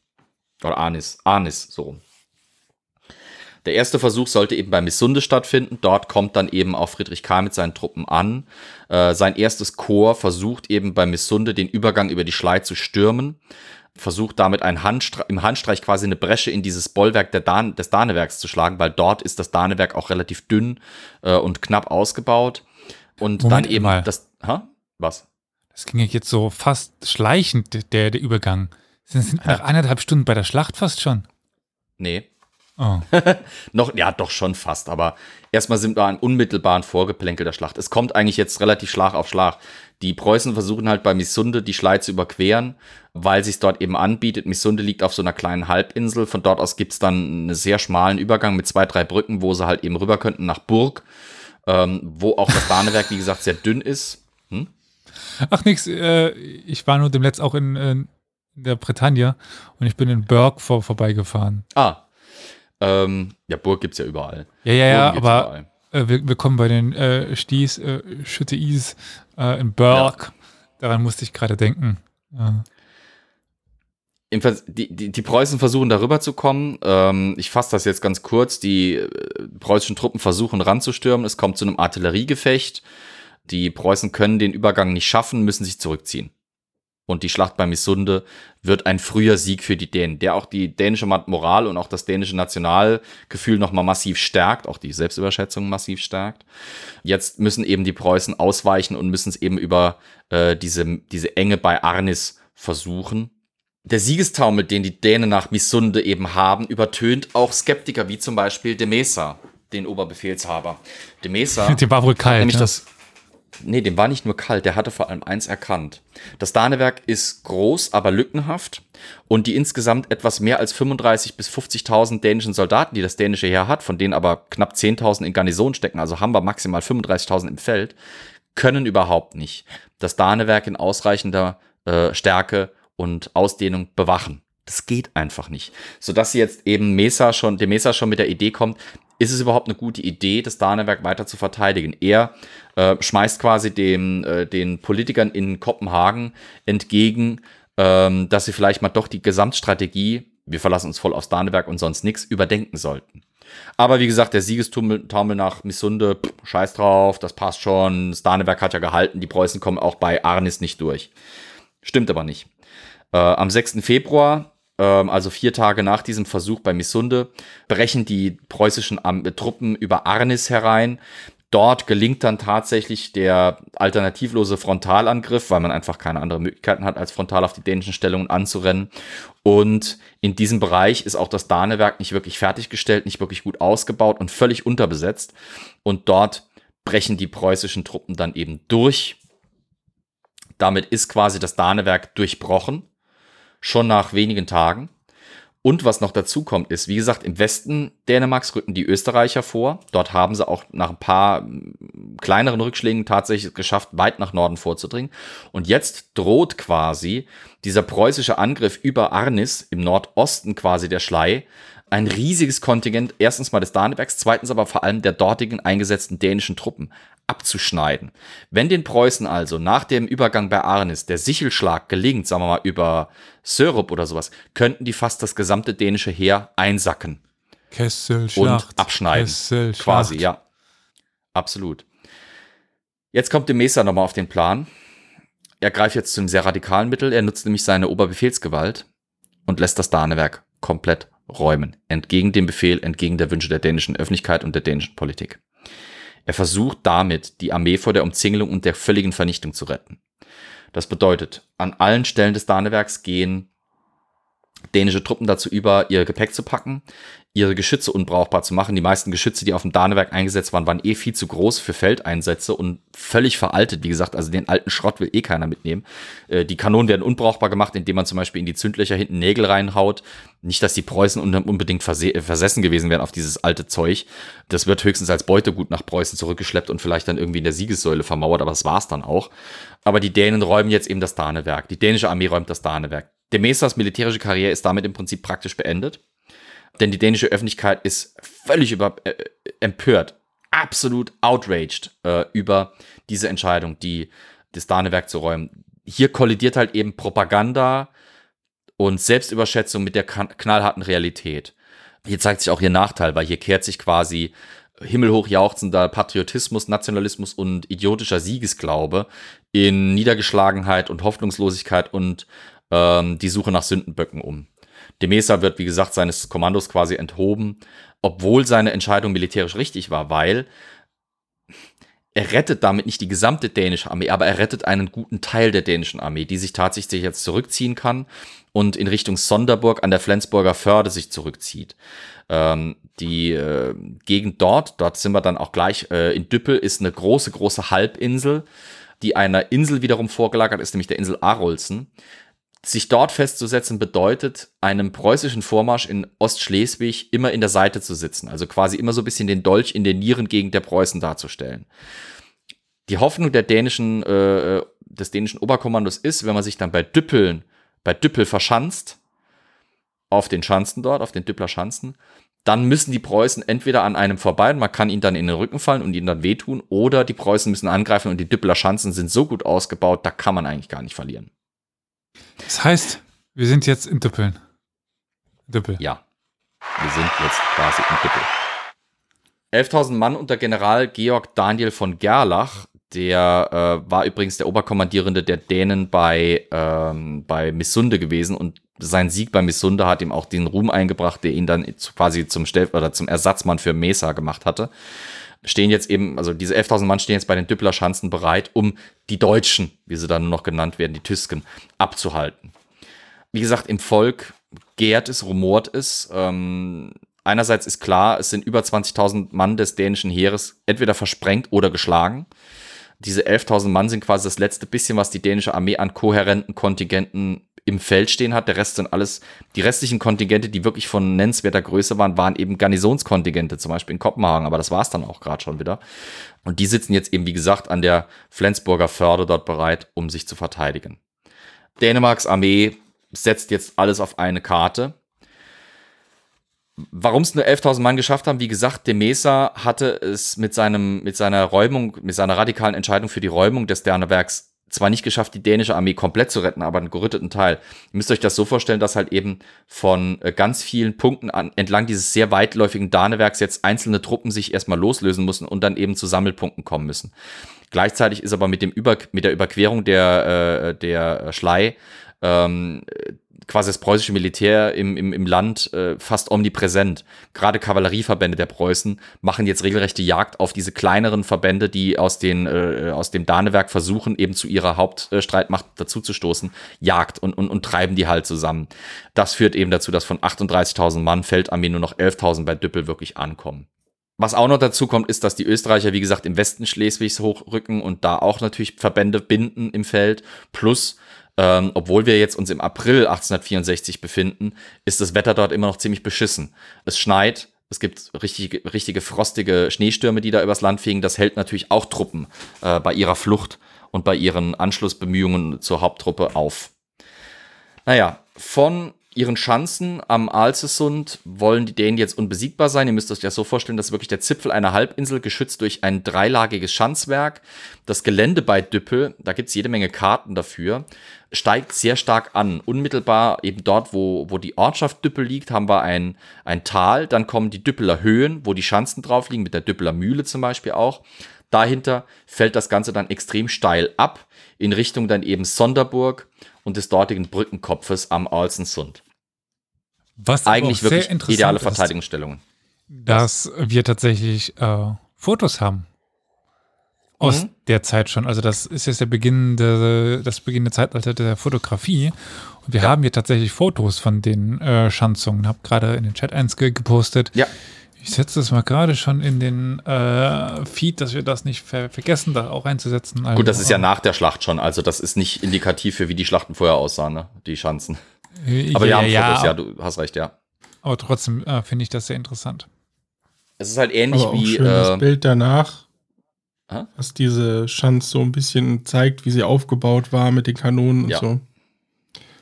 Ähm, das war also eine der Schanzen. Also ihr müsst euch das wirklich wie ein Netzwerk vorstellen von diesen Schanzwerken, Grabensysteme, Wallsysteme, Bastionen und Feldwerke, Reduten mit Artillerie drauf, die dann eben da dreilagig sich um diese Höhen von Düppel äh, setzten und die Höhenlage natürlich auch versuchten auszunutzen. Friedrich Karl von Preußen marschiert jetzt mit seinen Truppen in der zweiten Februarwoche auf Düppel, weil er eben weiß, dass sich dort die dänische Armee hin zurückgezogen hat und lässt dann auch ziemlich schnell er, er war übrigens verstärkt worden nach seinen Verlusten bei äh, Missunde und bei Arnis, also er hatte neue Truppen dazu bekommen. Er ließ jetzt dieses, dieses Schanzwerk bei Düppel ausspähen. Die Nachrichten waren nicht sonderlich erfreulich für ihn. Es handelt sich wirklich um ein formidables Festungswerk. Die Geschütze, die er mitgeführt hat, die vor allem für den Feldgebrauch eben sind, sind nicht in der Lage oder würden nicht in der Lage sein, diesen Schanzen wirklich nennenswerten Schaden zuzufügen. Das heißt, im Prinzip begann man äh, schon unmittelbar nach der Ankunft in der zweiten Februarwoche Friedrichs Karls mit dem Heranführen von Belagerungsgeschützen. Also da reden wir wirklich von großkalibrigen, schweren Haubitzen der Marke Krupp, die dazu eben da sein sollten, mit ihren Sprenggranaten diese irdenen äh, oder diese, diese aus Erde aufgeschütteten äh, Schanzen und Wälle eben aufzusprengen. Friedrich Karl hat wenig Optionen. Er könnte theoretisch einen Sturmangriff an, durchführen, der aber massiv verlustreich sein würde. Äh, eigentlich bleibt ihm wirklich erstmal nur die Belagerung. Dementsprechend ab März sitzen die Preußen in einer Düppel gegenübergesetzten äh, Feldposition, in einem großen Feldlager. Äh, und gerade eben ab Beginn von März wächst Friedrich Karls Ungeduld. Er überlegt sich das mit dem Überraschungsangriff oder mit dem Sturmangriff nochmal. In einer Überraschungsaktion, so ist einer seiner Pläne, sollen 20.000 Mann seiner Truppe äh, mit Booten, mit Ruderbooten, also wirklich mit einfachen Ruderpinchen, ähm, über den äh, Alsensund in Richtung Sonderburg rudern. Über die Ostsee dort. An den dänischen Stellungen vorbei im Schutz der Dunkelheit und sollen dann quasi auf der äh, Insel äh, Alsen äh, an, an Land gehen, hinter den Dänen und sie dort von dort aus überraschen äh, und eben äh, in eine Art Zwei-Fronten-Kampf äh, involvieren. Das Problem ist dabei, A, bräuchte er dafür hunderte von Booten, die er nicht hat. Zweitens ist die preußische Armee überhaupt, äh, die preußische Marine überhaupt nicht da, um das Ganze zu schützen. Die dänische Marine ist allerdings schon da. Plus, das Wetter macht ihm Strich durch die Rechnung. Wie gesagt, das Wetter war ziemlich beschissen. Äh, dementsprechend kommt dieser Plan nicht zur Ausführung. Ende März versucht er es dann trotzdem nochmal mit einem Sturmversuch im Schutz der Nacht auf den Ostermontag versucht er mit einer relativ großen Truppe eben die südlichen Schanzen äh, zu erstürmen. Also unmittelbar am südlichen äh, Bereich des Olsensundes sollen die die Schanzen erstürmen. Allerdings wird der Angriff rechtzeitig bemerkt. Die Dänen eröffnen das Abwehrfeuer und die Preußen äh, kriegen ganz schön Bleihagel um die Ohren gehauen. Plus die Rolf Krake, die ich vorhin erwähnt hatte, dieses Panzerschiff, liegt ebenfalls hier vor Ort und beginnt auch die Preußen quasi von der Flanke her äh, zu beschießen mit einem wirklich wilden Feuer, ähm, was dann eben diesen Angriff zum Zusammenbruch führt. Hm? Die Ralf-Krake. Ralf Krake, Rolf Krake, Rolf Krake. Ja, es, es, klingt, es klingt irgendwie witzig, muss ich so gestehen. Ist, ist glaube ich, ein dänischer Urkönig irgendwie aus der grauen Vorzeit Dänemarks gewesen, wenn ich mich richtig erinnere, Rolf Krake. Naja, jedenfalls ähm, ab, ab Anfang April ähm, sind so viele schwere Geschütze zusammen, dass man eben ab dieser ersten Aprilwoche mit dem Beschuss der Düppler Schanzen beginnen kann. Äh, insgesamt haben die Preußen vor Düppel rund 170 schwere Belagerungsgeschütze plus nochmal die 50 kleineren Feldgeschütze zusammengezogen, die sie eh dabei hatten. Äh, beginnen damit ein Dauerfeuer quasi ähm, auf die Düppler Schanzen. Ja, kein Trommelfeuer, aber äh, man beginnt die Dänen mürbe zu machen indem sie quasi einen dauerhaften, behäbigen Beschuss ausgesetzt sind. Also nicht jedes Geschütz feuert alle 30 Sekunden eine Granate, aber im Prinzip werden rund um die Uhr Bombardements dieser Schanzen vorgenommen, sodass die Dänen im Prinzip nicht schlafen können und durch Sleep Deprivation quasi auch äh, zermürbt werden sollen. Außerdem beginnt man den klassischen Belagerungskampf. Die Preußen beginnen mit dem Graben von Parallelen. Ähm, ich weiß nicht, ob ich das in der Folge schon mal beschrieben habe, aber Belagerungskampf im, im Festungskampfwesen der damaligen Zeit war im Prinzip seit 200 Jahren unverändert. Ihr habt eine Befestigung, in der der Gegner festsitzt. Ihr fangt an, von eurer Feldstellung außerhalb der Reichweite der befestigten Artillerie des Gegners ein Feldlager zu errichten. Von dort aus lasst ihr dann Gräben, Laufgräben graben, die zickzackförmig sich auf die gegnerische Stellung zubegeben. Warum zickzackförmig? A, damit man sie besser verteidigen kann, falls der Feind eindringen kann, weil jede Knick bedeutet halt eben wieder eine Ecke, die er nicht einsehen kann. Plus ist natürlich schwieriger bei Artilleriebeschuss äh, ein Zickzack äh, zu treffen als eben eine gerade Linie. Ähm, dann gräbt man sich in sogenannten Parallelen heran, das heißt immer in einer gewissen Distanz äh, innerhalb der gegnerischen Feuerweite fange ich dann an, einen parallelen Graben zur gegnerischen Verteidigung auszuheben. Wenn ich das gemacht habe, kann ich dort Truppen stationieren, kann dort Artilleriebatterien postieren, die mir dann Unterstützungsfeuer leisten und ich grabe weiter Laufgräben an den Gegner heran, bis ich dann wieder eine Parallele eröffne, grabe von dort aus weiter, bis ich noch eine Parallele eröffne, bis ich dann so auf Sturmgeschwind oder auf Sturmdistanz auf den Gegner heran bin. Das sind so weniger als 500 Meter idealerweise. Man will sich quasi dadurch in Deckung begeben, um eben dem gegnerischen Defensivfeuer zu entgehen, plus äh, eben die Distanz zwischen äh, Verteidigung des Gegners und eigenem Ansturmpunkt eben zu verkürzen, um da auch die Zeit, in der man unter Beschuss stehen würde, äh, zu minimieren. Diese Parallelen werden, regel, äh, werden ordentlich zu vorangetrieben. 38.000 preußische Soldaten äh, rücken eben äh, in, diese, in diese Parallelen ein und, und arbeiten sie auch vor. Äh, und so sich dann eben äh, bis am 14. April 1864 an die gegnerischen Verteidigung, an die dänischen Schanzen heran. In der Nacht vom 17. auf den 18. April dann wurde mit den Vorbereitungen auf den endgültigen Sturm der Schanzen äh, begonnen. Wie gesagt, 38.000 Preußen stehen in diesen Gräben bereit. Gegen 6 Uhr morgens beginnen die preußischen Geschütze, alle 170 davon, über 170 davon, mit einem richtigen Trommelfeuer, um eben die dänischen Stellungen wirklich sturmreif zu schießen. Dass es losgehen würde mit dem Sturm, war ähm, den Dänen auf, aus zwei Gründen klar. Natürlich spätestens als der Beschuss begann und wirklich intensiver war als vorher, kann man sich denken, was da los ist. Andererseits war der, das Einmarschieren oder das Einrücken der preußischen Truppen in die Gräben begleitet worden. Man hatte nämlich vier äh, Musikchors zusammengezogen, die dem geradezu legendären Militärmusiker Gottfried, Musiker Gottfried Piefke unterstellt waren. Ja, Österreicher feiern das natürlich fett, weil bei denen sind Deutsche eh alle Piefkes. Äh, Piefke ist einer der wichtigsten Militärkomponisten des 19. Jahrhunderts. Also, ähm, wenn ihr irgendwann mal auf ein Militärmusikfestival in Deutschland geht, hört ihr mit Sicherheit mindestens ein Drittel der Lieder ist von Piefke. Ähm, der Typ hat einfach rausgehauen, was ging. Wahrscheinlich hat er auch bei eben dieser Aktion, dass er im Graben die preußische Moral anfeuerte und die dänische Moral untergraben sollte durch sein dauerndes äh, Gedudel, ähm, zum ersten Mal den frisch komponierten Düppeler Sturm und den sogenannten Düppeler Schanzenmarsch äh, gespielt, die er quasi extra für diese Schlacht dann komponiert hatte. Äh, können, kann man sich auf YouTube anhören, wenn man will.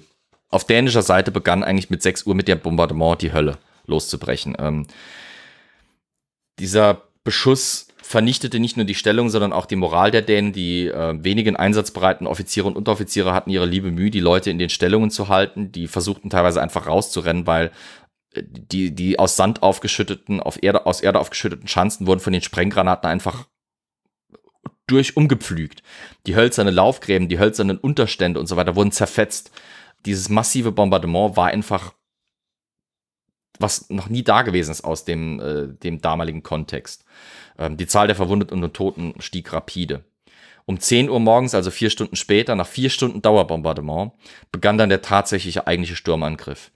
Die ähm, Preußen stürmten aus ihrer äußersten, vordersten Parallele 250 Meter vor den dänischen Stellungen heraus, ähm, im Pulverdampf ihres eigenen Beschusses und haben schon im Prinzip nach ganz wenigen Minuten, in weniger als einer Viertelstunde, die erste Verteidigungslinie der Dänen überrannt, die sowieso die schwächste und am äh, schlechtesten verteidigste und am meisten zerzauste vom Beschuss auch war.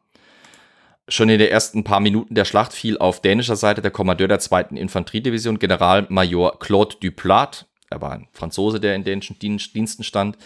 Er war zur Motivation seiner Leute in die erste Reihe getreten, quasi, wo er auch äh, gleichzeitig mit seinem Stab den eklatanten Mangel an Feldoffizieren versuchte zu kompensieren. Er wurde von preußischen Soldaten im Nahkampf bajonettiert, also abgestochen im wahrsten Sinne des Wortes. Ja. Das lag wohl daran, dass er über seiner Generalsuniform einen relativ simplen Offizier, äh, einfachen Soldatenmantel trug, ohne großen Schmuck, der seinen Rang anzeigte. Und dann war er halt einfach nur ein älterer Soldaten Schnorres der halt einfach abgestochen wurde von den über ihn stürmenden Preußen. Seine Leute konnte, konnten ihn aber ebenso wenig retten wie die Rolf Krake, die immer noch im, im, in der Bucht lag und versucht, Unterstützungsfeuer zu leisten. Das Problem war, erstens mal, die Preußen waren, wie gesagt, auf 250 Metern die gegnerischen Stellungen dran und die Rolf Krake hatte keine Explosivgeschosse an Bord. Das heißt, die schoss einfach mit Eisenkugeln auf äh, diese Truppen, die hüpften dann da fröhlich übers Feld. Also die Eisenkugeln, nicht die Truppen. Beides ähm, wahrscheinlich dann. Ah, möglich. Jedenfalls äh, sorgte das für nicht unbedingt gerade viel Effekt im Gegensatz zu vorher. Plus äh, die preußische Belagerungsartillerie schwenkte halt da mal kurz auf die Rolf Krake um, behagte das Ding mit ein paar Granaten. Eine schlug durch das schwarze Ungetüm ein und tötete sogar einen Marineoffizier äh, in diesem Schiff. Das heißt also, bei dieser Landschlacht fielen nicht nur Offiziere zu Land und Soldaten zu Land, sondern sogar ein Marineoffizier, ein junger Leutnant. Äh, und dann musste sich die Krake zurückziehen. Die nachfolgenden Schanzen wurden ziemlich systematisch erstürmt. Ähm, dieser durch den Dauerbeschuss angerichtete Schaden wurde von Feldpionieren vergrößert, die Einschusslöcher zu Breschen erweitert und Tore und Palisaden aufsprengten. Hier gab es dann eine, oder hier entstand eine Legende um die Schlacht von Düppel, nämlich die Legende des Pioniers Klinke. Klinke äh, war ein Typ, der angeblich mit einem Selbstmordangriff äh, ein Loch in die entscheidende Schanzenlinie Nummer 2 sprengte, indem er mit einem 15 Kilo Sack Pulver sich an die Schanzenseite warf und dort eben dann zur Explosion brachte. Ich bin Klinke, ich öffne das Tor, soll er dabei geplärrt haben. Typisch Berliner Humor, ne? Ich bin die Klinke, ich mach diese Tür auf, hurra. Und dann, pff. Naja, ähm, es war halt eine Legende. Klinke war zwar bei den Sturmpionieren, ja, er war auch bei dieser entscheidenden Sprengung zugegen, ja, und er kam auch dabei zu Tode, ja, aber leider nicht in dieser humorigen und, und heroischen Art und Weise. Aber naja, es gibt ein Denkmal für ihn und diese Legende eben. In drei Wellen stürmten die Preußen jetzt auf diese dänischen Festungswerke ein und drängten den Gegner durch die Stellungen durch auf die Höhen hinter Düppel hoch, wo sich dann die Dänen zum Widerstand formierten. Das, was wir da im Hintergrund auch sehen, dieses Gemälde, soll diesen letzten verzweifelten Gegensturm der dänischen Truppen eben symbolisieren. Nachdem der Sturmangriff auf die Schanzen begonnen hatte, hatte man im Hinterland eben bei Sonderburg und am Brückenkopf unten am Olsensund die Reserven aktiviert, die nach vorne rückten und im Prinzip ankamen, als es schon zu spät war. Die Preußen waren quasi schon durch die Schanzen unterhalb der Hügelkuppe durch. Und jetzt stellte sich ihnen eben eine dünne, aber breite Linie dänischer Reservetruppen entgegen, die dicht an dicht in klassischer Formation auf die Preußen zustürmten. Der Effekt, könnt ihr euch denken, war vernichtend, nicht für die Preußen, sondern für die Dänen. Die Preußen drängen die Dänen zurück, auch in Richtung dieses Brückenkopfes bei Sonderburg. Dort leisteten die Dänen verzweifelten Widerstand bis Mittag etwa, dann brach der aber zusammen. Noch kurz vor Schlachtende allerdings erlitt der preußische Generalmajor Eduard von Raven eine tödliche Verwundung beim Sturm eben auf diesen Alsensund. Er führte eine Truppe an, ich glaube, es war die zweite Infanteriedivision der Reserve oder sowas. Und er führte von vorne, wie das auch Duplat vorher auf dänischer Seite gemacht hatte und wie sich das ja auch gehört für einen ordentlichen Offizier, als ein Granatsplitter ihn traf und ihm seinen Knöchel komplett zerschmetterte. Für seinen Wagemut äh, wurde, äh, wurde von Raven im Lazarett noch mit dem blauen Max ausgestattet, also diesem Polymerit, das war der höchste Verdienstorden, den Preußen zu vergeben hatte, noch bis Ende des Ersten Weltkriegs. Allerdings erlag er sechs Tage später seiner Verwundung wahrscheinlich aber auch seiner Behandlung. Also ich, ihr könnt euch vorstellen, zur damaligen Zeit so ein zerschmetterter Knöchel ist kein Pappenstiel und die Ärzte kriegen das nicht so gut geregelt. Besonders an ihm ist, dass er das erst, der erste preußische General seit dem General Scharnhorst in den, in den Koalitionskriegen war, der eben in der Schlacht gefallen war. Allerdings nicht der letzte. Ich erinnere an die Spichernfolge und äh, den General de François. Am frühen Nachmittag war das Schanzensystem von Düppel dann genommen. Die verbliebenen Dänen fielen nach Alsen zurück. Das dänische Heer war ge- und zerschlagen und Jütland stand im Prinzip offen. Und Preußen und Österreich hatten jetzt freie Hand und konnten in den Folgemonaten das äh, dänische Festland besetzen. Im Mai 1864 versuchte die dänische Marine dann noch zu retten, was zu retten war und siegte bei Helgoland, jedenfalls aus taktischer Sicht, über die kombinierten österreich-preußischen Flotten. Bei dieser äh, Gelegenheit kann ich nochmal auf die Lissa-Folge verweisen, denn bei dieser Schlacht bei Helgoland äh, verdiente sich der äh, Admiral Tegetov seine Sporen, dem wir eben bei Lissa als Sieger begegnet sind. Fazit. Dänemark verlor bei Düppel, nicht nur seine Armee, sondern auch einen großen Teil seines Landes. Es waren halt eben nicht nur äh, die Armee zerschlagen worden, sondern äh, im Friedensvertrag von Wien, der dann eben geschlossen werden musste, wurde ein Großteil des Landes aufgelöst bzw. abgelöst.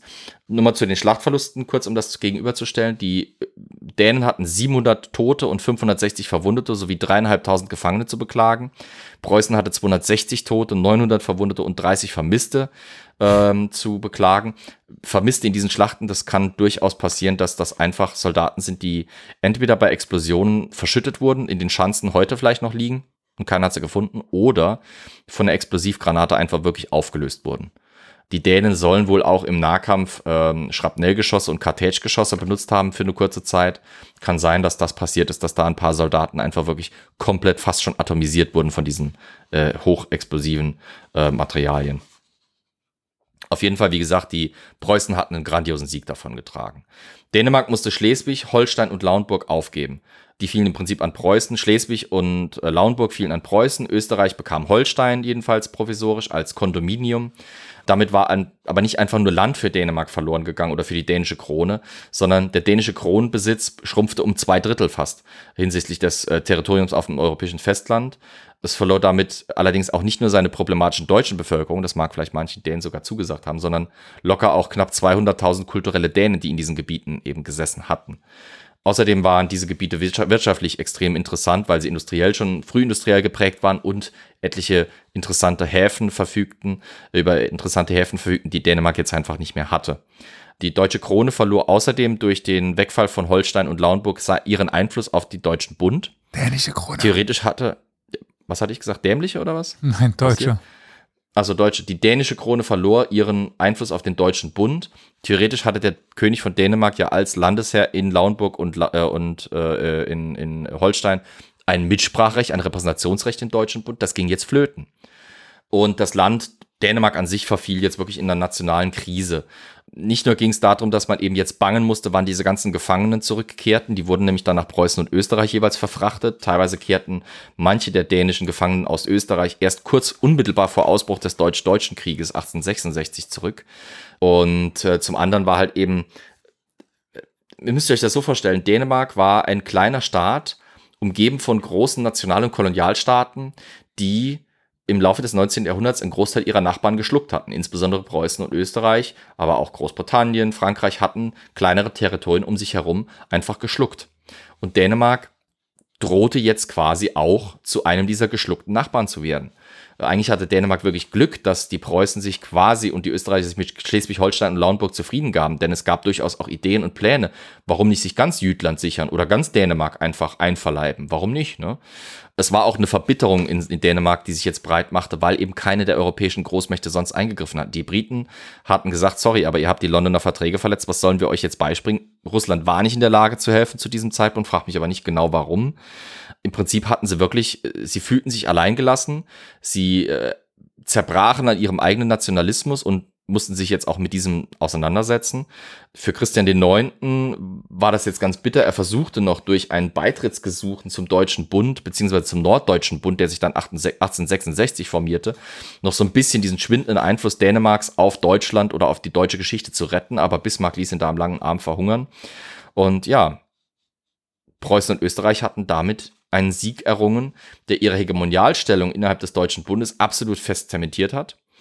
Fremde Einmischungen waren damit passé. Der Deutsche Bund war jetzt quasi rein deutsch. Es gab keine äh, nennenswerten Personalunionen mehr, wo ein, außer, äh, ein aus, außerdeutscher Monarch in irgendeiner Form eben ein Mitsprache- oder ein Mitwirkungsrecht im Deutschen Bund gehabt hätte.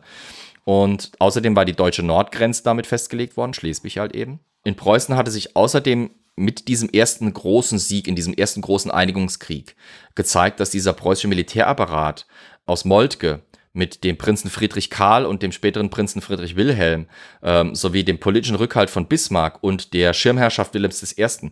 mit dem Kriegsminister von Rohn gemeinsam eine extrem gut funktionierende Maschinerie darstellte. Wie gesagt, das führt ja dann später auch im Deutsch-Deutschen Krieg und im Deutsch-Französischen Krieg zu grandiosen Siegen.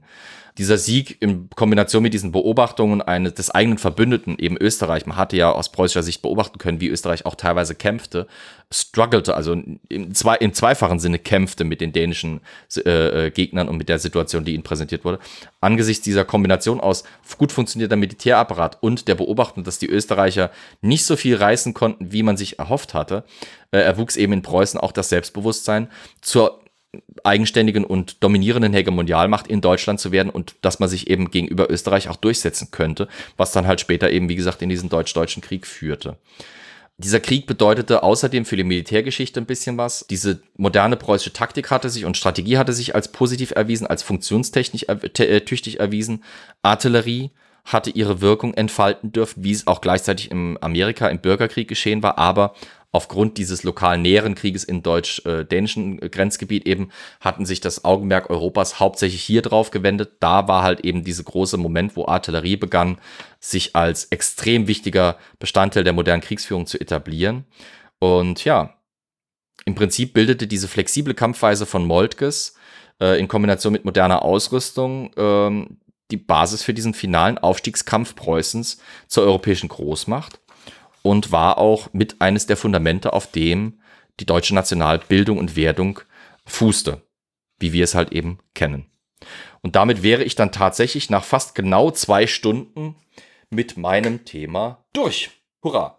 Vielen Dank, weil gerade der Bereich äh, über die Zeit und gerade den Bereich weiß ich eigentlich so gut wie gar nichts. Sehr interessant. Das ist irgendwie so der, der Krieg, der, also ich meine, der deutsch-französische Krieg, der ist meistens noch ein Begriff, der deutsch-deutsche Krieg ist dann schon der mhm. auf Rang 2, aber alles, was davor passiert, ist. Fällt hinten runter. Ja. Ich finde es, also es ist durchaus ein spannender Krieg. Es ist auch einer der letzten Konflikte, wo Militärmusik im Schlachtfeld eine Rolle spielt. Also wir haben sowohl eben den angeschnittenen Piefke, ähm, auf dänischer Seite spielen auch Marschlieder und so Zeug extrem viel, eine große Rolle. Zwei Jahre später im Deutsch-Deutschen Krieg kommt das noch ein letztes Mal und danach verschwindet es eigentlich. Also diese klassische Vorstellung, wir haben da eine Band, eine Militärband, die mit ins Schlachtfeld marschiert, das haben wir danach nicht mehr wirklich. Ja gut, das sind ja sowieso diese letzten altmodischen, in Anführungszeichen, altmodischen Kriege, bevor es dann ja. quasi in den, ja, ins 20. Jahrhundert hineingeht und dann beginnen die, die Kriege, die wir dann im ja. Ersten und Zweiten Weltkrieg kennen. Also man könnte die, die These aufstellen, die mit Sicherheit umstreitbare These aufstellen, dass der deutsch-deutsche Krieg, oder der, nee, der deutsch-dänische Krieg quasi der erste in einer Reihe von Transformationskonflikten war, wo wir das napoleonische Zeitalter militärisch und taktisch und mhm. strategisch wirklich hinter uns lassen und dieser äh, eine Fortentwicklung stattfindet. Weil, wie gesagt, vom napoleonischen Zeitalter um die Jahrhundertwende zum 19. an bis eben Mitte des 19. Jahrhunderts war Napoleon das Nonplusultra und das ändert sich jetzt halt eben durch die preußischen Husarenstücke im wahrsten Sinne des Wortes in diesen drei Einigungskriegen und durch die technologische und äh, taktische und strategische Erneuerung hier. Insofern ist dieser Krieg in vielen, vielerlei Hinsicht bedeutend. Und er hat auch heute noch Auswirkungen auf Dänemark und Dänemarks Kultur, die darf man nicht unterschätzen. Aber dann würde ich sagen, äh, danke dir für diese tatsächlich sehr spannende yes. Folge. Danke, dass ihr dabei wart. Ansonsten müssen wir noch unseren Sponsoren, äh, unseren Produzenten danken. Ne? Ja. Genau, vielen Dank, Roman und Franziska. Ich wollte genau. jetzt schauen, ob äh, Flo den Namen noch weiß. Also äh, vielen Dank. Natürlich nicht. Danke, ich, ich habe gerade ich habe jetzt gerade hier deutsch-dänischen Krieg referiert. Ich kann mir keine Namen mehr merken. Ich weiß nicht mal, wie ich selber heiße. Äh, ah, okay, auf dem Bildschirm steht es. Ich heiße, nee, Flo. Ja, danke, dass ihr dabei wart. Danke an den Chat, der heute wieder sehr aktiv war. Wir freuen uns darüber natürlich sehr. Danke an alle Zuhörerinnen und Zuhörer an den Empfängnisgeräten zu Hause. Und dann würde ich sagen, bis zum nächsten Mal. Einen wunderschönen Abend von uns und äh, passt auf euch auf, oder? Lese ich mich an. Ciao. Jawohl. Genau. Bis dann. Ciao. Tschö bitte, ihr Lieben. Ciao, mal vor. Oder so. Genau.